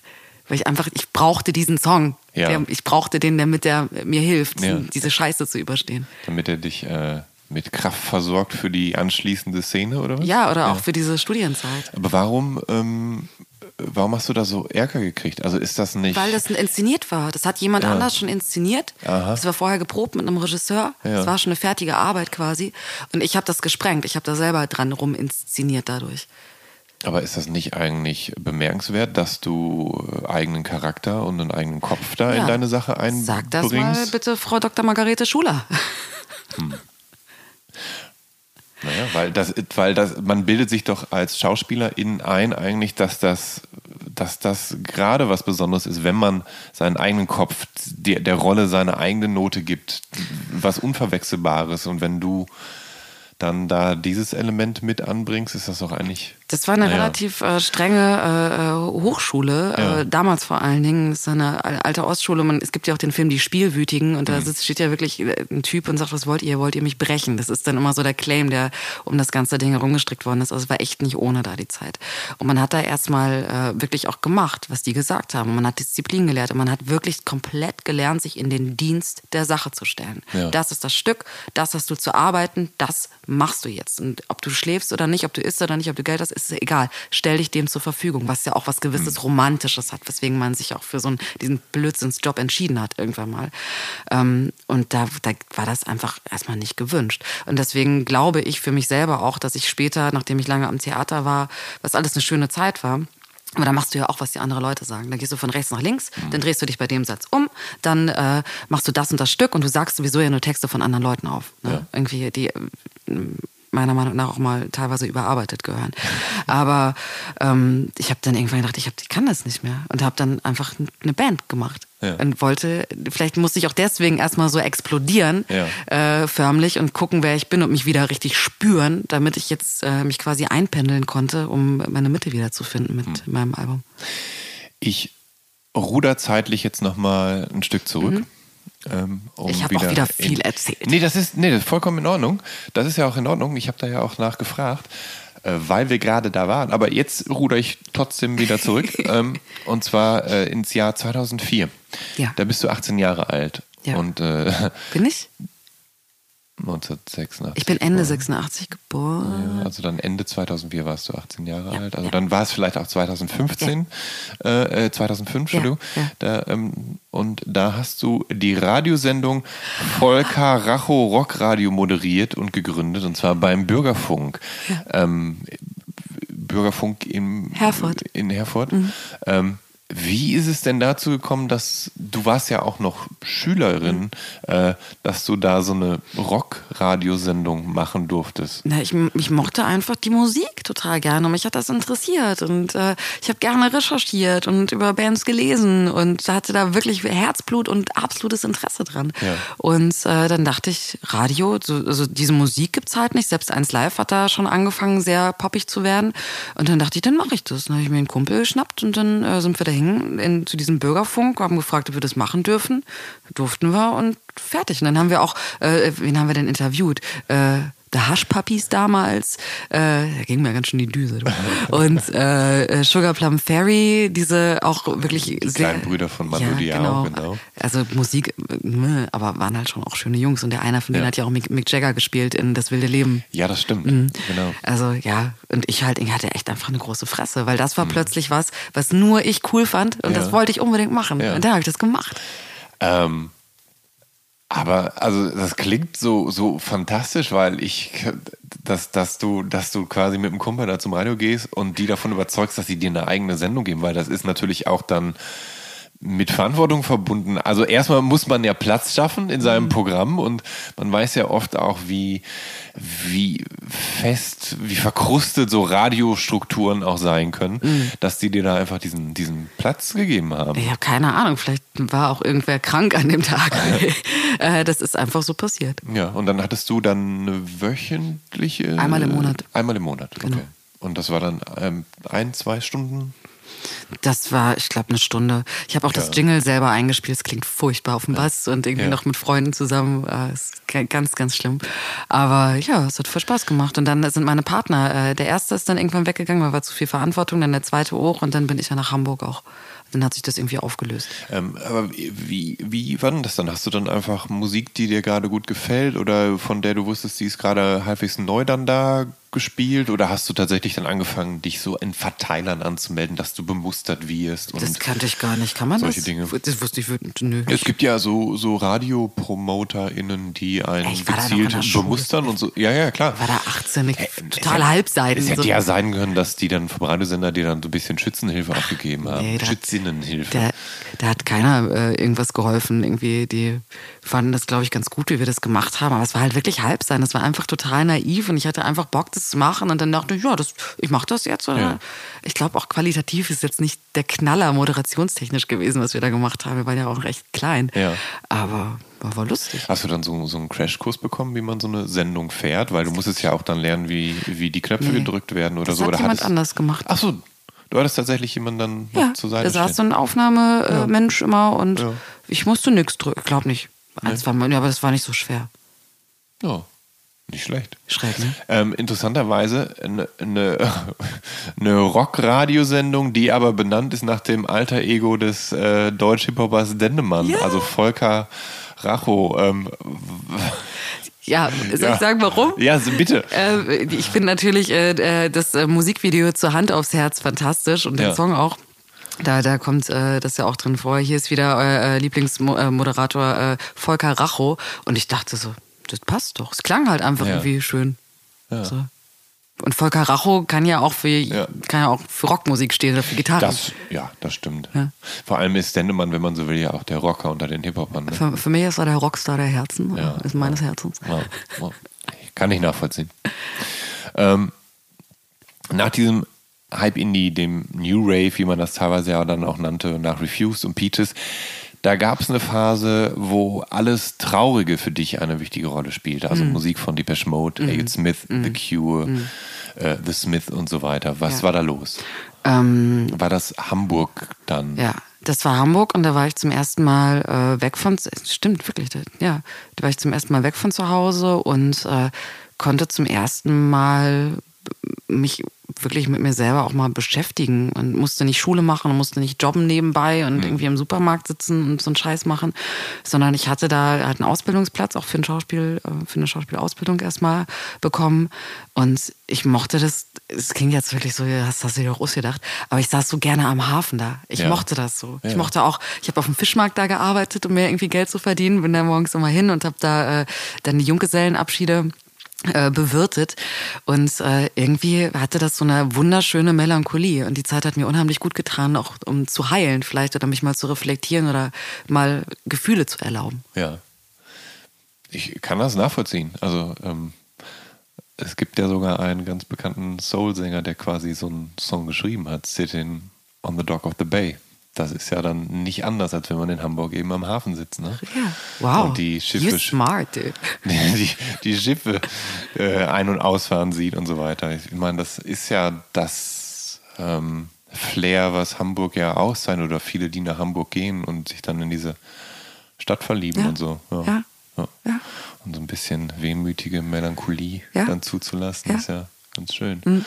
Ähm, außerdem bist du großer Fan von äh, wichtigen Frauenfiguren und ihren Bands, also von Susie Quattro und Punkbands wie den Slits und X-Ray Specs und äh, die Riot Girls der 90er wie L7 und vor allem Bikini Kill. Ähm, und du liebst heiß und innig, äh, heiß und innig Karen O von Ja. den Yeah Yeah Yeahs. Und Ja. sind das alles Vorbilder? Also sind die mit dafür verantwortlich, dass du heute diese extrovertierte Bühnenpersona sein kannst in Lederjacke und mit Die knallroten bin ich Lippen? gar nicht. Nein? Ich bin überhaupt nicht extrovertiert. Ich, äh, also die, die Fotos und Videos, die ich so kenne, da, da, da kommst du durchaus extrovertiert rüber. Als, Flucht als, nach vorne. Also, als, als starke Frontfrau eben. Also ist das nicht, also siehst du dich nicht als solche? Ich weiß nicht. Ich Nee. kann mich da gar nicht gut beschreiben. Ich war natürlich damals, das haben wir eben schon besprochen, äh, glaube ich, einfach als Gegenbewegung die, zu diesem festgefahrenen Theatergefühl äh, oder irgendwie ich, äh, this feeling of I'm stuck, äh, war das gut, sich äh, Raum zu nehmen und auch mal explodieren zu dürfen auf einer Bühne mit der alten Band. Ähm, aber das, also wir spielen ja jetzt bald wieder, komm mal vorbei. Ja, dann gucke ich mir das mal ich, an. Das ist ganz Ja. komisch, ich kann das auch nicht richtig beschreiben, aber es ist einfach so, als wenn es keinen Grund mehr gibt, so zu schreien. Und es, ich habe auch einen Song geschrieben, der so heißt. Und es gibt Ja. auch einfach keinen Grund mehr, mich irgendwie äh, mit dem Mikro im Hals, äh, mit dem Kabel um den Hals geschlungen äh, Mhm. zu erwürgen, auf dem Boden zu liegen und äh, in die Menge zu springen. Aber die Persona warst du ja anscheinend das mal. war ich und das war auch gut und richtig und wichtig, dass das passiert ist. Und da, daher die Frage, diese Frauen, die du da toll fandest und, und, Ja. und so, ähm, hatten die dahingehend eine gewisse Vorbildfunktion, dass du dann diese Ride Girl Elektropunkerin warst? Ich glaube allen voran auf jeden Fall Karen O, Ja. weil die das ja auch gemacht hat. Ja. Die hat ja auch, äh, ich, ja, ich glaube, ich habe mal ein äh, Konzert gesehen, wo sie äh, sich wirklich äh, in, in Glas geworfen hat und überall geblutet hat an am ganzen Körper und so mutig war ich nicht. Ja. Aber die hat war auf jeden Fall, also die fand ich immer irrsinnig beeindruckend und wunderschön. Ich habe mir auch mit 17 mal äh, die Haare extra auch so gemacht wie sie. Aber so ich einem Pony. war einfach leider, bin da nicht rangekommen. Ja. Ja, die ist schon auf gewisse Weise unerreicht, wenn man so will. Ist sie. Eine tolle, tolle Frau. Ähm, hast du das Glück gehabt, sie mal kennenzulernen? Äh, persönlich nicht, aber ich habe, äh, also ich habe nicht mit ihr gesprochen, aber ich habe sie gesehen vor ein paar Jahren. Da hat Patti Smith in Los Angeles so eine ähm, Benefits-Veranstaltung gemacht, wo auch Tony Hawk irgendwie mit dem Skateboard reingefahren ist. Das war total schräg. Und äh, Karen O hat äh, Worry Shoes gesungen, Okay. wo, was sie ja auch beigesteuert hat, Ja. glaube ich, zu einem Film. Ich, ja, mir sagt der Song jetzt aus dem Daniel Johnson. Ah, okay. Wunderschön. Eine Coverversion von Ja, Daniel genau. Johnson. Ah, okay. Wunderschön. Da dachte ich auch, die steht da einfach nur, macht gar nichts und Ja. die, die ist die Königin. Ja. Ja. Es ist zuletzt, habe ich den Eindruck, ein bisschen ruhig um sie geworden. Ja, jetzt kommt ja So. wieder was. Jetzt kommt wieder was. Ja, also ich weiß, dass sie spielen, äh, äh, Konzerte machen, wo coolerweise Annika auch dabei ist und die äh, supporten darf. Annika, und die auch eine deutsch-britische Sängerin, die du gut kennst, mit der die du sogar auch einen Song ja, aufgenommen ist eine Freundin hast. Von mir. ja, Ich mag sie sehr. Äh, und äh, die spielen in London zusammen und da werde ich auch hinfahren. ja. ja. Da, kommt ja, da, vielleicht lernst du Karen O kennen. Ich, ich traue mich, ach, ich will das gar Ja nicht. das, ja, das ist so die Sache. Ne? Also es soll äh, Menschen geben, ich, Nee. die äh, ihre Vorbilder lieber nicht treffen wollen, weil sie Angst haben, enttäuscht zu werden. Ja, ich will auch so. niemals Deepish Mode live sehen. Ich habe jetzt gesagt, so The Cure gehe ich, habe mich auch lange gesperrt, aber Ja. habe ich jetzt Karten. Aber Deepish Mode werde ich niemals live sehen, weil ich, ich will das nicht. Mhm. Ich will, dass das so genau ist, wie es in meinem kleinen dämlichen Herz ist. Die Riot Girls, die haben ja damals Ja. erklärt, dass das persönliche politisch ist und, ähm, und die haben sich Luft gemacht und agitiert und sich politisch engagiert.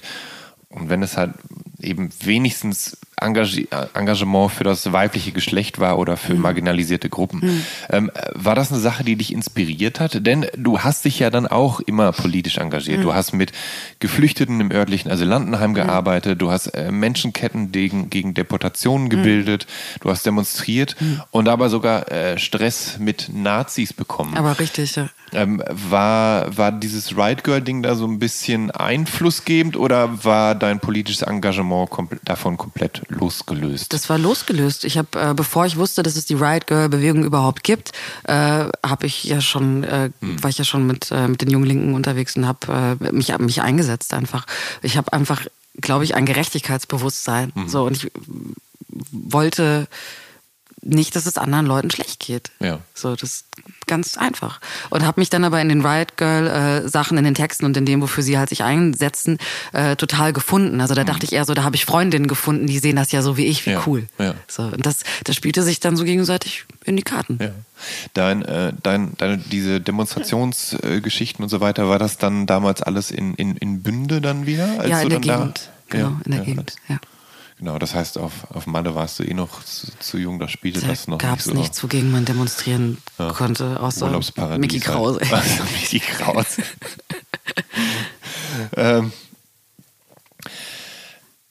als du, du, äh, bist, bist du 2008, 2009 nach Berlin gekommen? Nee, da warst du teilweise noch in Nee, Hamburg. äh, war- 2008 habe ich vorgesprochen, 2009 äh, bin ich dann äh, im Sommer nach Berlin gezogen. Okay. Genau.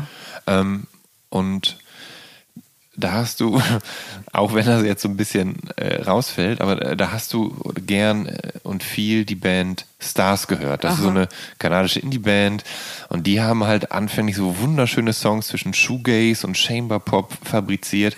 Und mittlerweile machen sie ja nun ja so, so eher so substanzlosen Disco-Pop ja, total. irgendwie. Interessiert mich überhaupt nicht mehr. Und äh, also du magst die Band eben mittlerweile auch nicht mehr so, so wie ich. Also wir Mhm. hatten, die hat uns so ein bisschen verloren, aber ich nehme an, dass wir uns beide auf deren drittes Album Set Yourself on Fire von 2004 einigen können. nothing left to burn. You have to got say. it. Warte, so willst du? Wollen wir beide? Ja. You, You have to set yourself on fire. also ich dachte, you gotta set yourself. You, you have to Du kannst ja gleich nochmal hören. Ja, Aber das wir hatten gerade einen schönen ja. Moment, ne? Ja, genau. Das, Ja, ah, das stark. war ein tolles Album. Das, das Cover war auch großartig. Ja. Also diese nackte, das waren ja alle zu der Zeit so wahnsinnig dünn. ne? Die ganzen Frauen, die Mode war ja, Ja. so und immer Röhrenjeans und ich habe nicht reingepasst. Und Ja. ich dachte immer, oh Mensch, und jetzt bin ich so froh.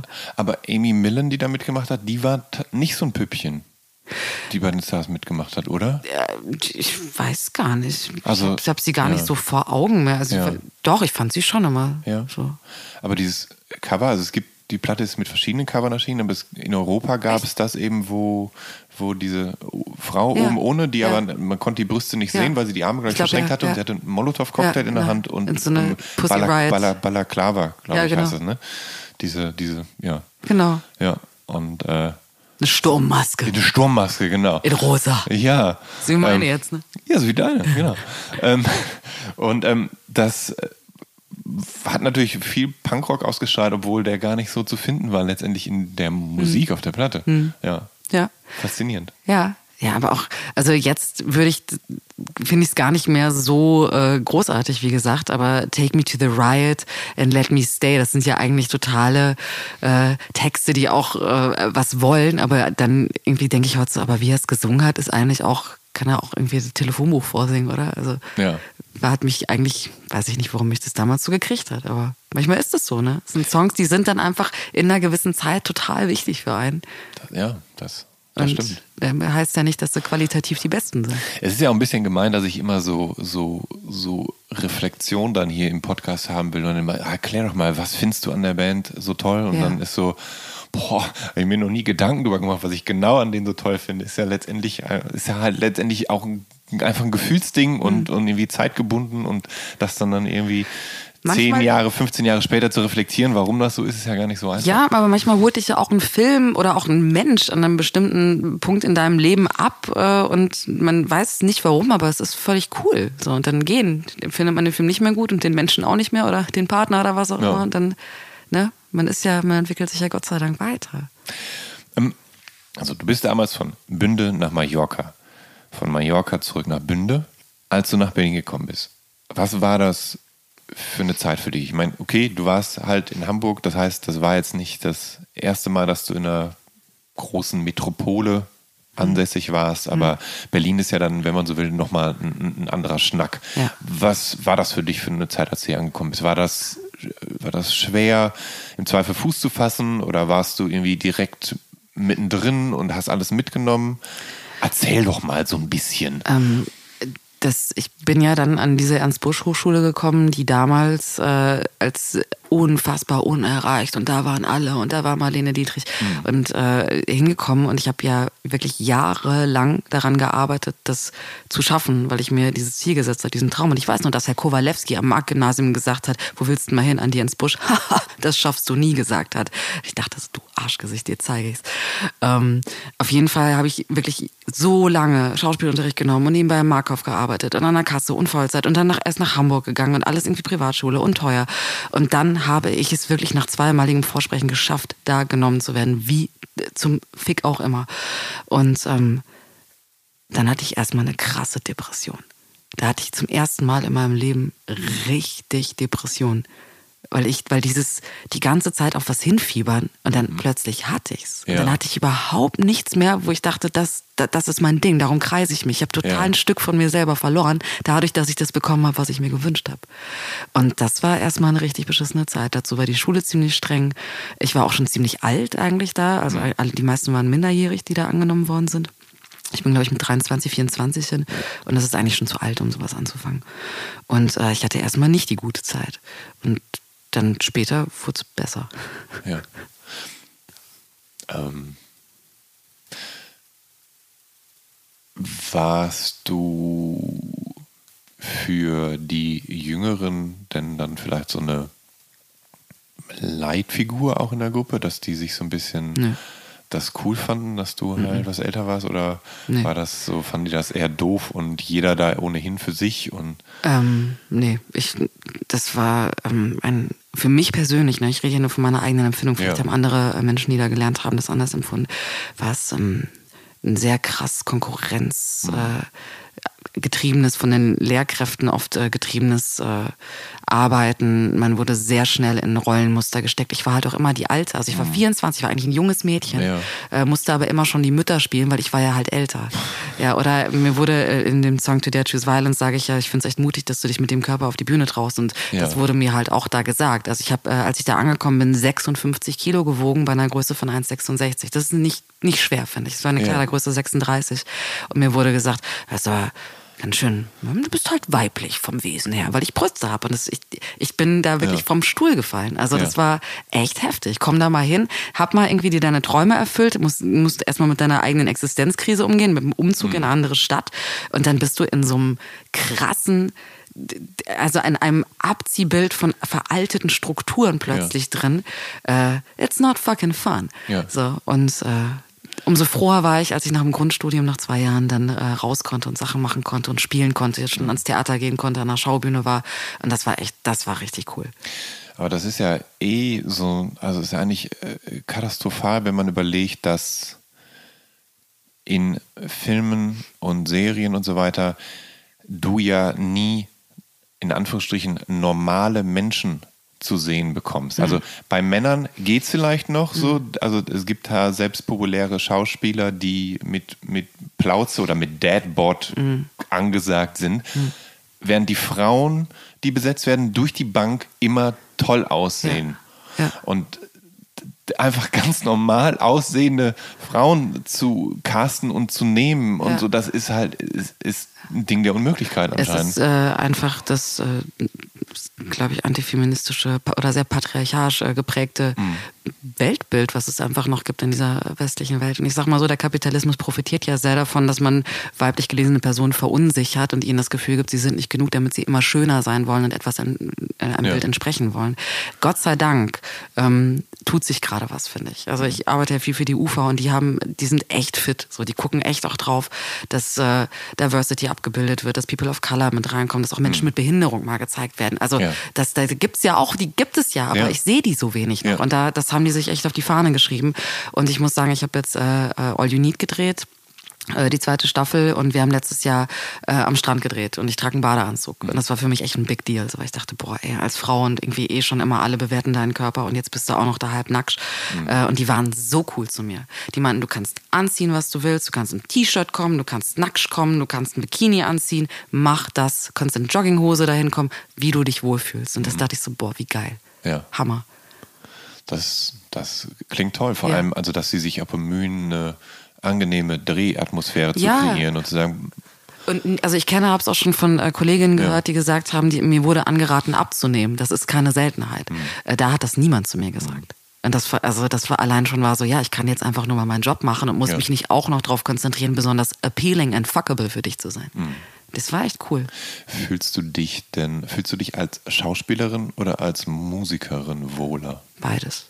Beides. Ich bin ja ich, ich bin ja, Ja. auch Sprecherin und Ja. ich bin auch äh, zu Hause meine eigene Putzfrau und äh, äh, ich bin, bin das ja alles. Ich kann da gar nicht so richtig die Grenze ziehen. Das ist halt eine andere Art von Arbeiten, eine andere Technik. Ja. Ne? Also, es hätte ja sein können, dass du, weil du als Musikerin äh, vielleicht freier sein kannst, weil du deine Rolle selber bestimmen kannst, Ja, aber da werde ich auch bewertet. Ja. Also das ist ja ganz normal und ich glaube, das gehört auch ein Stück weit irgendwie dazu, wenn man sich hinstellt und sagt, guck mal, das habe ich hier, liebe Leute, lieber alle, guckt Mhm. mal bitte ganz viele, weil ich glaube, ich habe hier was Schönes und ich würde gerne, dass ihr das auch hört. Dann ist, bleibt es ja nicht aus, dass man eben bewertet wird. Das ist ja, damit muss man rechnen. So. Mhm. Und dass Leute auch sagen, finde ich blöd. Äh, als Frau kommt halt leider öfter dazu und du bist übrigens auch noch hässlich oder du bist nicht cool oder du bist Ja. mir nicht bumsbar genug oder was auch immer. Das kriegt man auch mit solche Kommentare und das ist halt so, das weiß auch jede Frau. Ähm, wie war die Frage nochmal? Gerade schon Ja. innerlich so voll die. Wut in mir aufgewachsen, Ja. weil ich an Kommentare gedacht habe, die ich bekomme. Was ich mehr bin, genau. Ähm, beides. Ja. Ich bin beides, Ja. würde ich sagen. Es ist, ich, man kann das so schlecht vergleichen. Ich, man kann auch Theaterschauspiel und Filmschauspiel überhaupt nicht Mhm. vergleichen. finde ich. Das eine ist Friseur, das andere ist äh, Schreiner und das nächste ist äh, Singen ist Maler und Lackierer. Mhm. Ja. Das sind alles Handwerke Ja. oder Bäcker meinetwegen, Ja. aber ganz unterschiedlich. Toll, wäre also toll ist natürlich, wenn man alle Handwerke beherrscht, ne? wenn man alles so ein bisschen kann. Ein bisschen, also oder bisschen gar nicht. oder ja. Aber richtig gut weiß ich nicht. Das, das dürfen dann wieder andere beurteilen. Ich würde noch mal ganz kurz äh, gerne zur Berlin-Zeit zurückkommen. Also Aha. du äh, bist halt angekommen, du hast du hast den Platz an der Ernst Busch Hochschule bekommen. Ähm, dann hattest du die Depression, weil du das bekommen hast, was du haben wolltest. Ähm, als diese Depression vorbei war und als du dich so ein bisschen eingefunden hattest an der Schule, ist das so, dass du dann einfach so sehr viel äh, Arbeit und sehr viel zu tun hattest und dann gar nicht so richtig Zeit hattest, dieses Berlin-Ding mitzunehmen, weil es ist ja für viele, die nach Berlin wollen und die dann hier studieren wollen, die genießen es ja erstmal oft in vollen Zügen hier zu sein, dieses Angebot zu genießen, das Kulturelle gerade auch, keine Ahnung, ständig in, in Clubs zu gehen oder auf Konzerte zu gehen und so. War das eine Sache, die du mitgenommen hast, weil du dann jetzt die Möglichkeit dazu hattest? Oder? Nee, hatte ich ja nicht. Ging Ja. nicht. Wir haben Ja. gearbeitet. Also wir Ja. haben teilweise in der Schule geschlafen. Ja. Das war nicht möglich. Hm. Mhm. Das war wirklich ein krasses Pensum und auch vor allen Dingen ein extrem krass körperliches Pensum. Und ich bin jetzt wirklich niemand, der besonders äh, Sporty Spice ist. Hm. Und wir hatten davon Akrobatik jeden Tag und Fechten und Bogenschießen und äh, Pantomime und Steppen und dies und das. Und das ist schon echt knackig so. Das gab einfach, also deswegen man war wirklich nur oder fast nur in diesem Schulkosmos, in diesem Theaterkosmos und äh, auch sechs Tage die Woche und hat dann irgendwie versucht nebenbei noch zu jobben, damit irgendwie Geld reinkommt. Und da war man einfach verhaftet. Also ich habe das Berghain einmal äh, betreten und das war viele Jahre später erst. Ja. Ähm, muss man all diese Dinge dann mitlernen, ähm, um das Körpergefühl zu trainieren und die Haltung zu trainieren? Oder wofür ist das? Ich glaube, das ist einfach, damit man durchhält, damit man, so wie Mathe lernen. Es Ja. tut einfach alles weh, es ist alles furchtbar und Ja. man lernt es nicht, um die, die Sachen selber zu lernen, sondern damit man an sich selber wächst und über sich hinaus wächst vielleicht. Ähm, doch in manche, also manche Sachen braucht man schon. Ne? Irgendwie für historische Stücke ist es schlau zu fechten.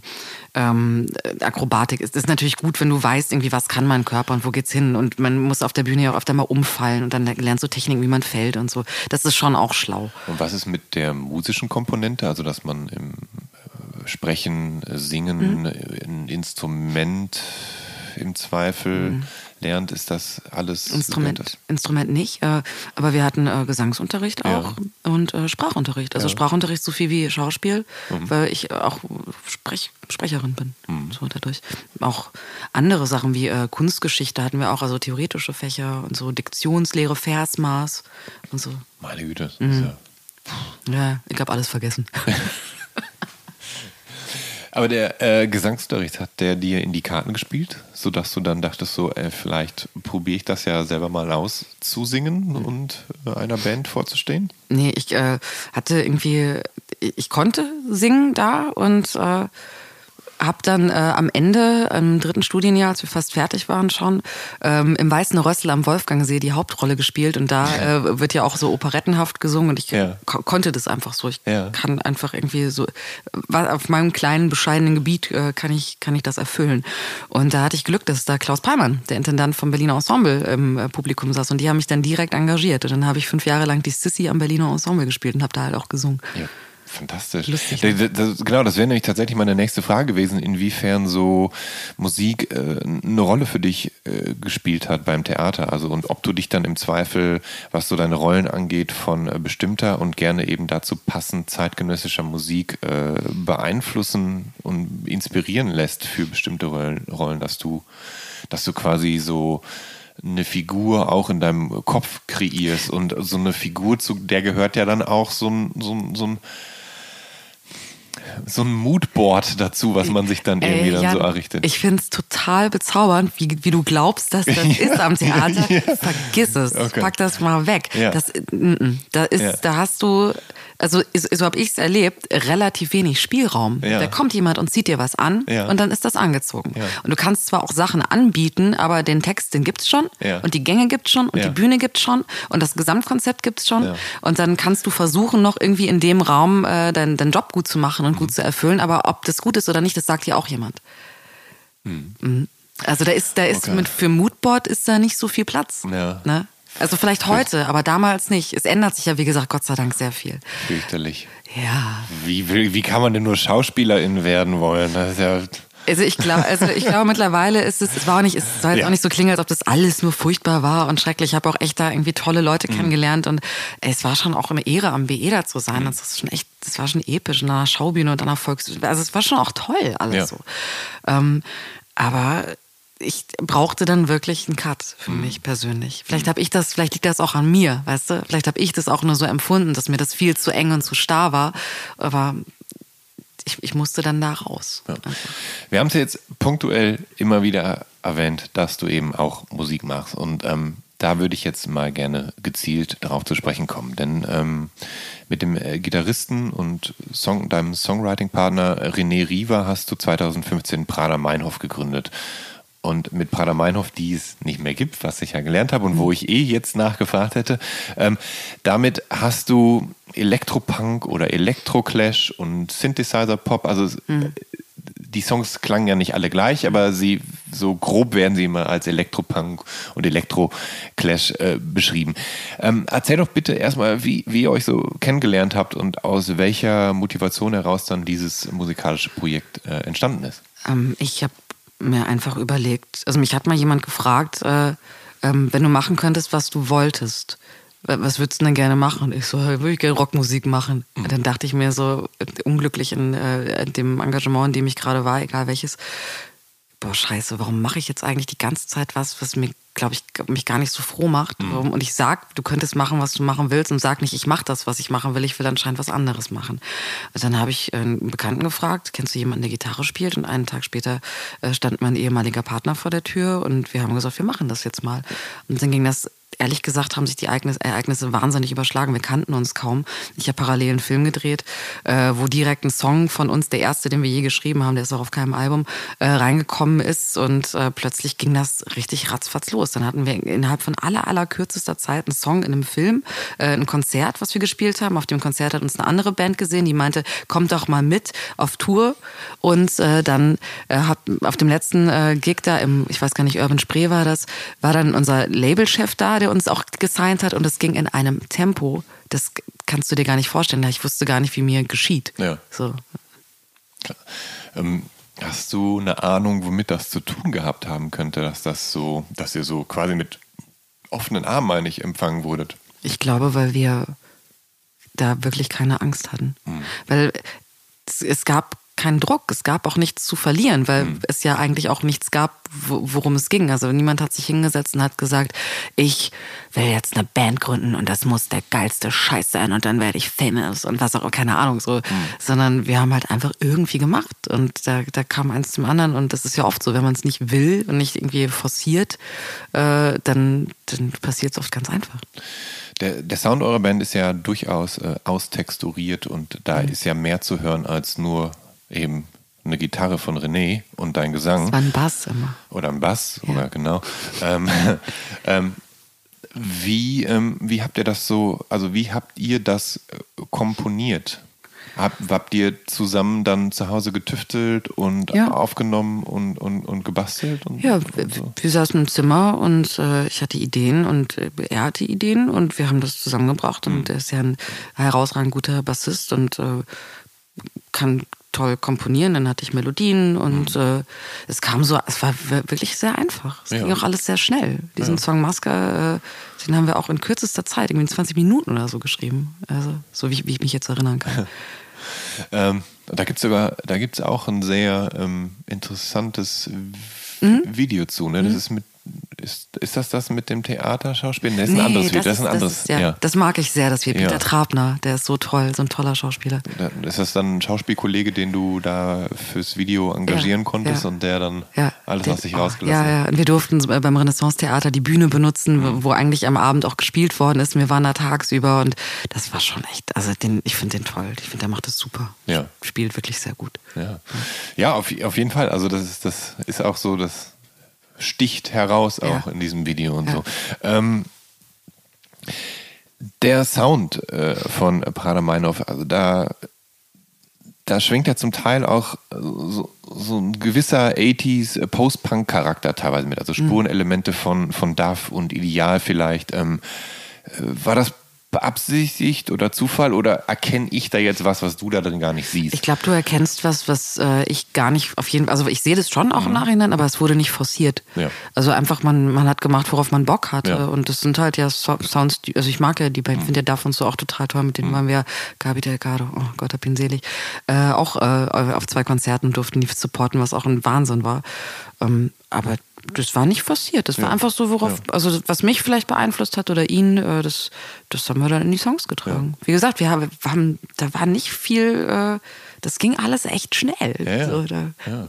war gar nicht Zeit, sich ein Konzept über ein Konzept über ein Konzept auszudenken. Ja, Wenn man, wenn man will, kann man ja auch, also, oder habe ich zumindest auch noch so ein bisschen äh, The Faint und LCD Sound System Mhm. rausgehört, falls das Künstler oder Bands sind, die dir. LCD, ich kannte, Die The Fan so- kenne ich gar nicht und LCD Sound Ja. System habe ich später erst ge Ja. kennengelernt. Dann empfehle ich dir hiermit The Faint, eine, Okay. eine Band aus Omaha von diesem Saddle Creek Label, auf dem auch Bright Eyes, Conor Oberst Ah, okay. und so weiter Ja, veröffentlicht hat. Und die ähm, kamen auch aus so einem äh, Post-Punk-Wave-Umfeld und haben dann aber in den Nullerjahren verstärkte Beats und so weiter angebaut und haben so, ein- so, so ein Disco-Rock Mhm. gemacht. Sehr, sehr, sehr zackig, elektro-clashig eben. Cool. Ähm, Schreibe ich mir gleich mal auf. ja. Ähm, Äh, aber, aber was, äh, nur damit ich nichts Falsches sage Ja. jetzt hier, äh, es ist auch echt schon lange her. Wir hatten immer das Konzept, es gibt einen Bass und es gibt Beats und es gibt eine Stimme. Mhm. Aber es sollte nie irgendwie äh, Indie sein mit äh, Schlagzeug und Zip und Zap und keine Ahnung. So, das war halt das Konzept und das hat auch ganz, ganz gut funktioniert. Ähm, wie sehr ist denn Berlin dafür verantwortlich, dass ihr die Band geworden seid, die ihr seid? Ich glaube, wir hätten uns ja sonst nicht getroffen. Einfach. Ja, ja. Weil ist das so, also ist da auch wichtig, dass du, keine Ahnung, also da, dass es halt so, so, ein, so ein Berliner Nachtleben gibt und keine Ahnung, so ein, so ein Bar wie die 8mm Bar oder ist das so ein, so ein Ort, wo, wo du mit Prada Meinhof mit rumzirkuliert hast oder vertue ich mich da? Nee, gar nicht. Also da war ich ja immer sehr gerne. Das ist ein Ort für mich, wo ich schon war, bevor es äh, Prada überhaupt gab. Ähm, ich glaube, Berlin gibt ja viele Freiheiten, ne? we- wenn man sie sich dann nimmt. Ja. Und ähm, auch gerade nachts und auch gerade, äh, wenn man sich dann erlaubt, vielleicht äh, sich aus Zwängen zu befreien. Und ich glaube, dass das schon auf jeden Fall der Musik gut getan hat oder die Musik beeinflusst hat. Ja. Ja. Habe ich noch nie drüber nachgedacht. Starke Frage.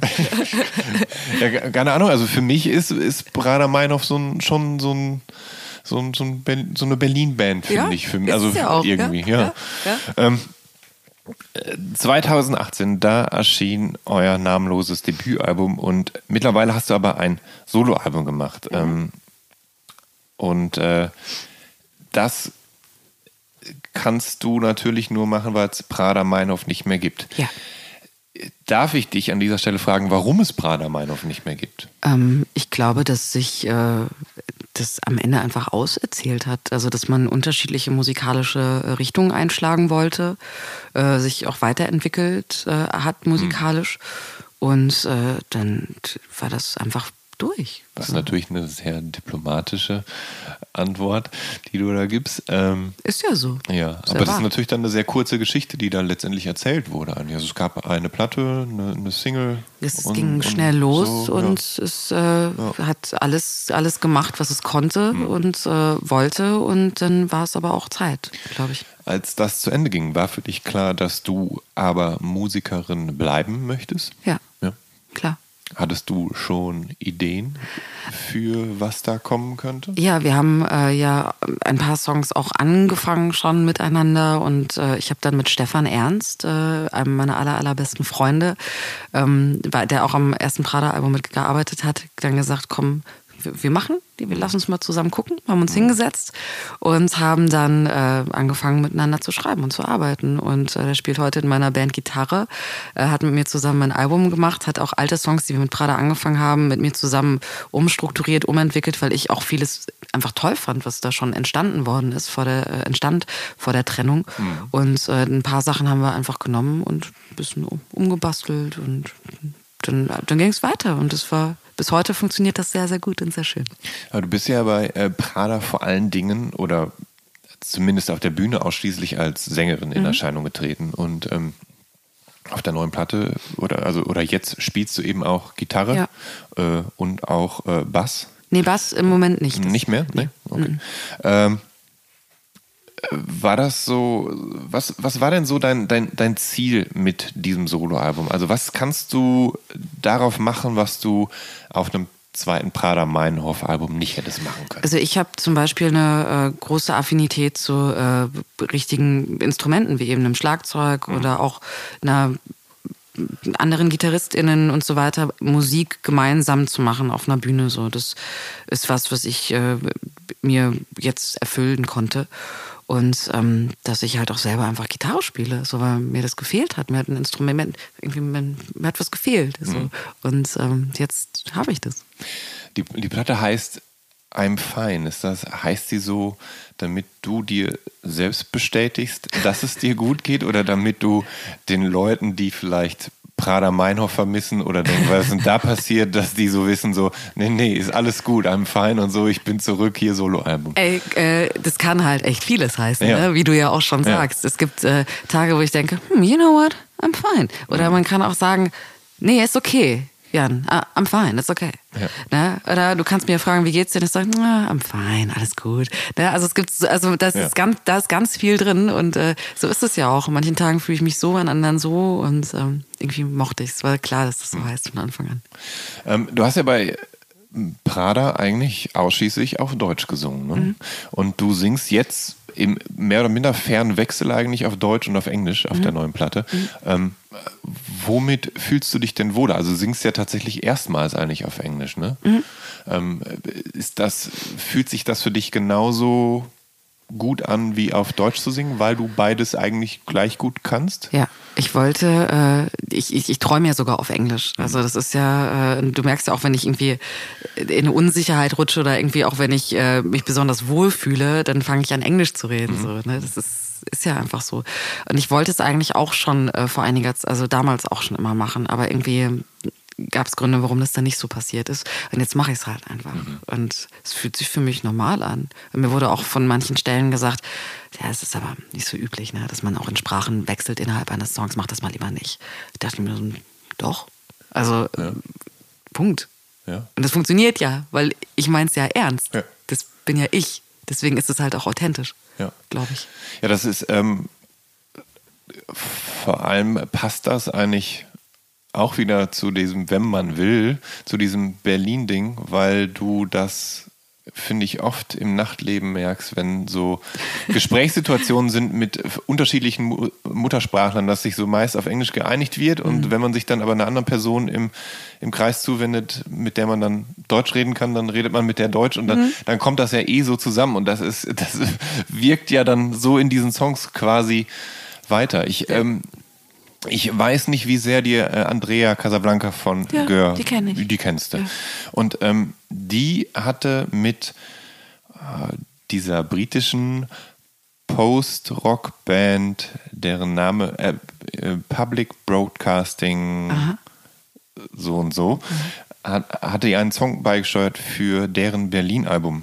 Und da singt sie einen Song über Marlene Dietrich, aus der Sicht von Marlene Dietrich. Und da singt sie auch auf Deutsch und Englisch. Und das kenne ich nicht. Und das geht ganz harmonisch ineinander über. Und das ähm, ist ja, cool. so, dass das passt so auch dazu, zu dem, was du da so gemacht hast. Also das ist so, das scheint vielleicht so ein, so ein Ding zu sein. Oder cool. vielleicht gehört das dazu, so wie man Post-Genre mittlerweile musiziert, musiziert man vielleicht auch Post-Language mittlerweile, dass das so egal ist allen. Aber den Song höre ich mir mal an. Das, kann, das wusste ich nicht. Cool. Ja. Ähm, was ich ganz interessant finde, ist, du hast mich vorher wissen lassen und sagst ganz klar, Elektro war ich nie. Und äh, nun sind beide äh, Projekte von dir ja durchaus mit elektronischen Elementen verziert und mit Synthesizern und auch mal mit Beats angereichert. Wie darf ich also deine Aussage, Elektro war ich nie, so. verstehen? Äh, ich glaube, ich habe mich da einfach. Ich habe hab die Mail auch sehr schnell geschrieben. ähm, ich war, bin kein Clubgänger, keine Ja, Clubgängerin. ja. Ich, das holt mich nicht ab. Das Ja. kann ich nicht. Ich, ich habe auch keine Affinität zu Drogen, obwohl man das, glaube ich, nicht machen muss, um da zu sein. Das will, ich will auch keinem was unterstellen. Aber das ist nicht meins. Ich werde auch einfach müde um 21 Uhr. Also Ja. ich bin einfach kein, kein Partytiger. Ja. Und deswegen war ich einfach nie für den Clubs und konnte mich auch nie mit, also für mich klingt das halt alles einen Abend lang immer wie ein, es werden mich Leute hassen dafür, es klingt halt einfach immer für mich wie ein Lied. Also, deswegen, das war ich einfach nicht. Habe ich mich nicht so wohl, habe ich mal ein paar Mal probiert, ist nicht meins, ist okay. Alles klar. Ähm, die Platte ist zum Zeitpunkt dieses Gesprächs noch relativ neu. Ähm, vielleicht ist das dated, was ich jetzt frage, wenn dieses Gespräch dann äh, zu hören ist. Aber wie geht das jetzt weiter mit dir und dem Debütalbum und der neuen Band? Du hast eine Genau. Band jetzt um dich Ja. geschart auch. Ja, eine, ein, ein tolles Team aus äh, tollen Menschen. Ähm, ja, wir äh, sind bei Bubak im, im Booking und äh, spielen jetzt einige Konzerte. Das nächste, ich weiß wie gesagt auch nicht, wann, wenn die Sendung hier mit dir rauskommt, ist am 18.04. im Monarchen. Dann geht's weiter nach Hamburg. Wir supporten die Pixies im Juli. Im Juli. Wow. Das, ja, ich weiß, ich dachte auch, ich, ich dachte, ich fall vom Hocker. Das Ja. ist unfassbar. Ähm, und es passieren auf jeden Fall noch viele schöne Sachen. Wir schreiben parallel weiter. Äh, bald kommt eine neue Single wieder raus. Und Aber du, du hast ohnehin, wenn ich mich nicht irre, eine, eine Pixies-Verbindung oder zur tatsächlich äh, mehr oder minder just verstorbenen King, Kim Shattuck. Hattest du da nicht? Ich bin eine andere, du verwechselst mich. Aber dafür, aber du hast, aber du hast eine L7-Verbindung. Ja, die hab Hat mir Kevin Kuhn von Die Nerven Oh, erzählt. Kevin, ey. Nein, Quatsch. ähm, ja, stimmt. Das ist eine sehr gute Freundin von mir. Die hat äh, sogar auch meine Hochzeitsfotos gemacht in Amerika. Die ist eine tolle Fotografin. ja, die, die, die Schlagzeugerin von L7, Bassistin. ne? Die Bassistin Ja, von L7. ja. Wo, woher, woher kennt ihr euch? Äh, Wir haben äh, mit Prada L7 supportet und Ja. Manchmal trifft man Menschen, in die verliebt man sich halt ganz Ja. doll und äh, das ist bei uns, ich telefoniere öfter mit ihr als mit vielen meiner Verwandten. Mhm. Also, Und die hat Fotos auf deiner Hochzeit gemacht. die hat meine Hochzeitsfotos gemacht, ja. Wow. Ja, die, weil die Krass, halt eine das tolle heißt- Fotografin ja, ist, ne? Ja, Auch. Und dann ist sie extra rübergeflogen? Und, Nee, nee, ich bin rübergeflogen. Du bist rübergeflogen Ja, und genau. dann hast du in Amerika deine Hochzeit gefeiert. In Las Vegas, genau. Damit du. mein Mann wird jetzt so sauer sein, dass ich Privates erzähle, aber komm, es ist voll cool. Es ja, das ist schon cool. Ja. Das ist nur Rock'n'Roll-Hochzeit halt. Habt ihr von einem Elvis trauen lassen? Das fragen alle, nee. Das Das war- uns zu peinlich. Das wollten wir nicht. Aber in der Kapelle, wo Britney geheiratet hat. Ah, okay. Ja, das war mir persönlich sehr wichtig. Ähm, äh, Jennifer kommt auch äh, in der Tat jetzt zum 18.04. Äh, in Monarch und ähm, spielt einen Song mit uns. Nicht schlecht. Ich weiß. das ist echt total verrückt. Das ist schon cool. Ja, Ja. finde ich auch gut. Ähm, liebe Christine, Sind wir schon ich, fertig? ich würde sagen, wir sind äh, fertig. Wollen wir noch über dich reden ein bisschen? Auf gar keinen Fall, auf gar keinen Fall. Ich habe schon viel zu viel über mich geredet in diesem Gespräch. Ähm, aber ich danke dir vielmals, dass du die, die Zeit genommen hast. Ja, sehr, für sehr gerne. den Soundtrack meines Lebens. Der, wollen wir es zusammen sagen? Ja. Der, Das- warte, ich atme nochmal. Der, Soundtrack meines Lebens. Mit Christine Nichols. Und Jan Schwarzkamp. Und wir verabschieden uns. Macht's gut, bleibt gesund, euer Jan Schwarzkamp und Christine Nichols.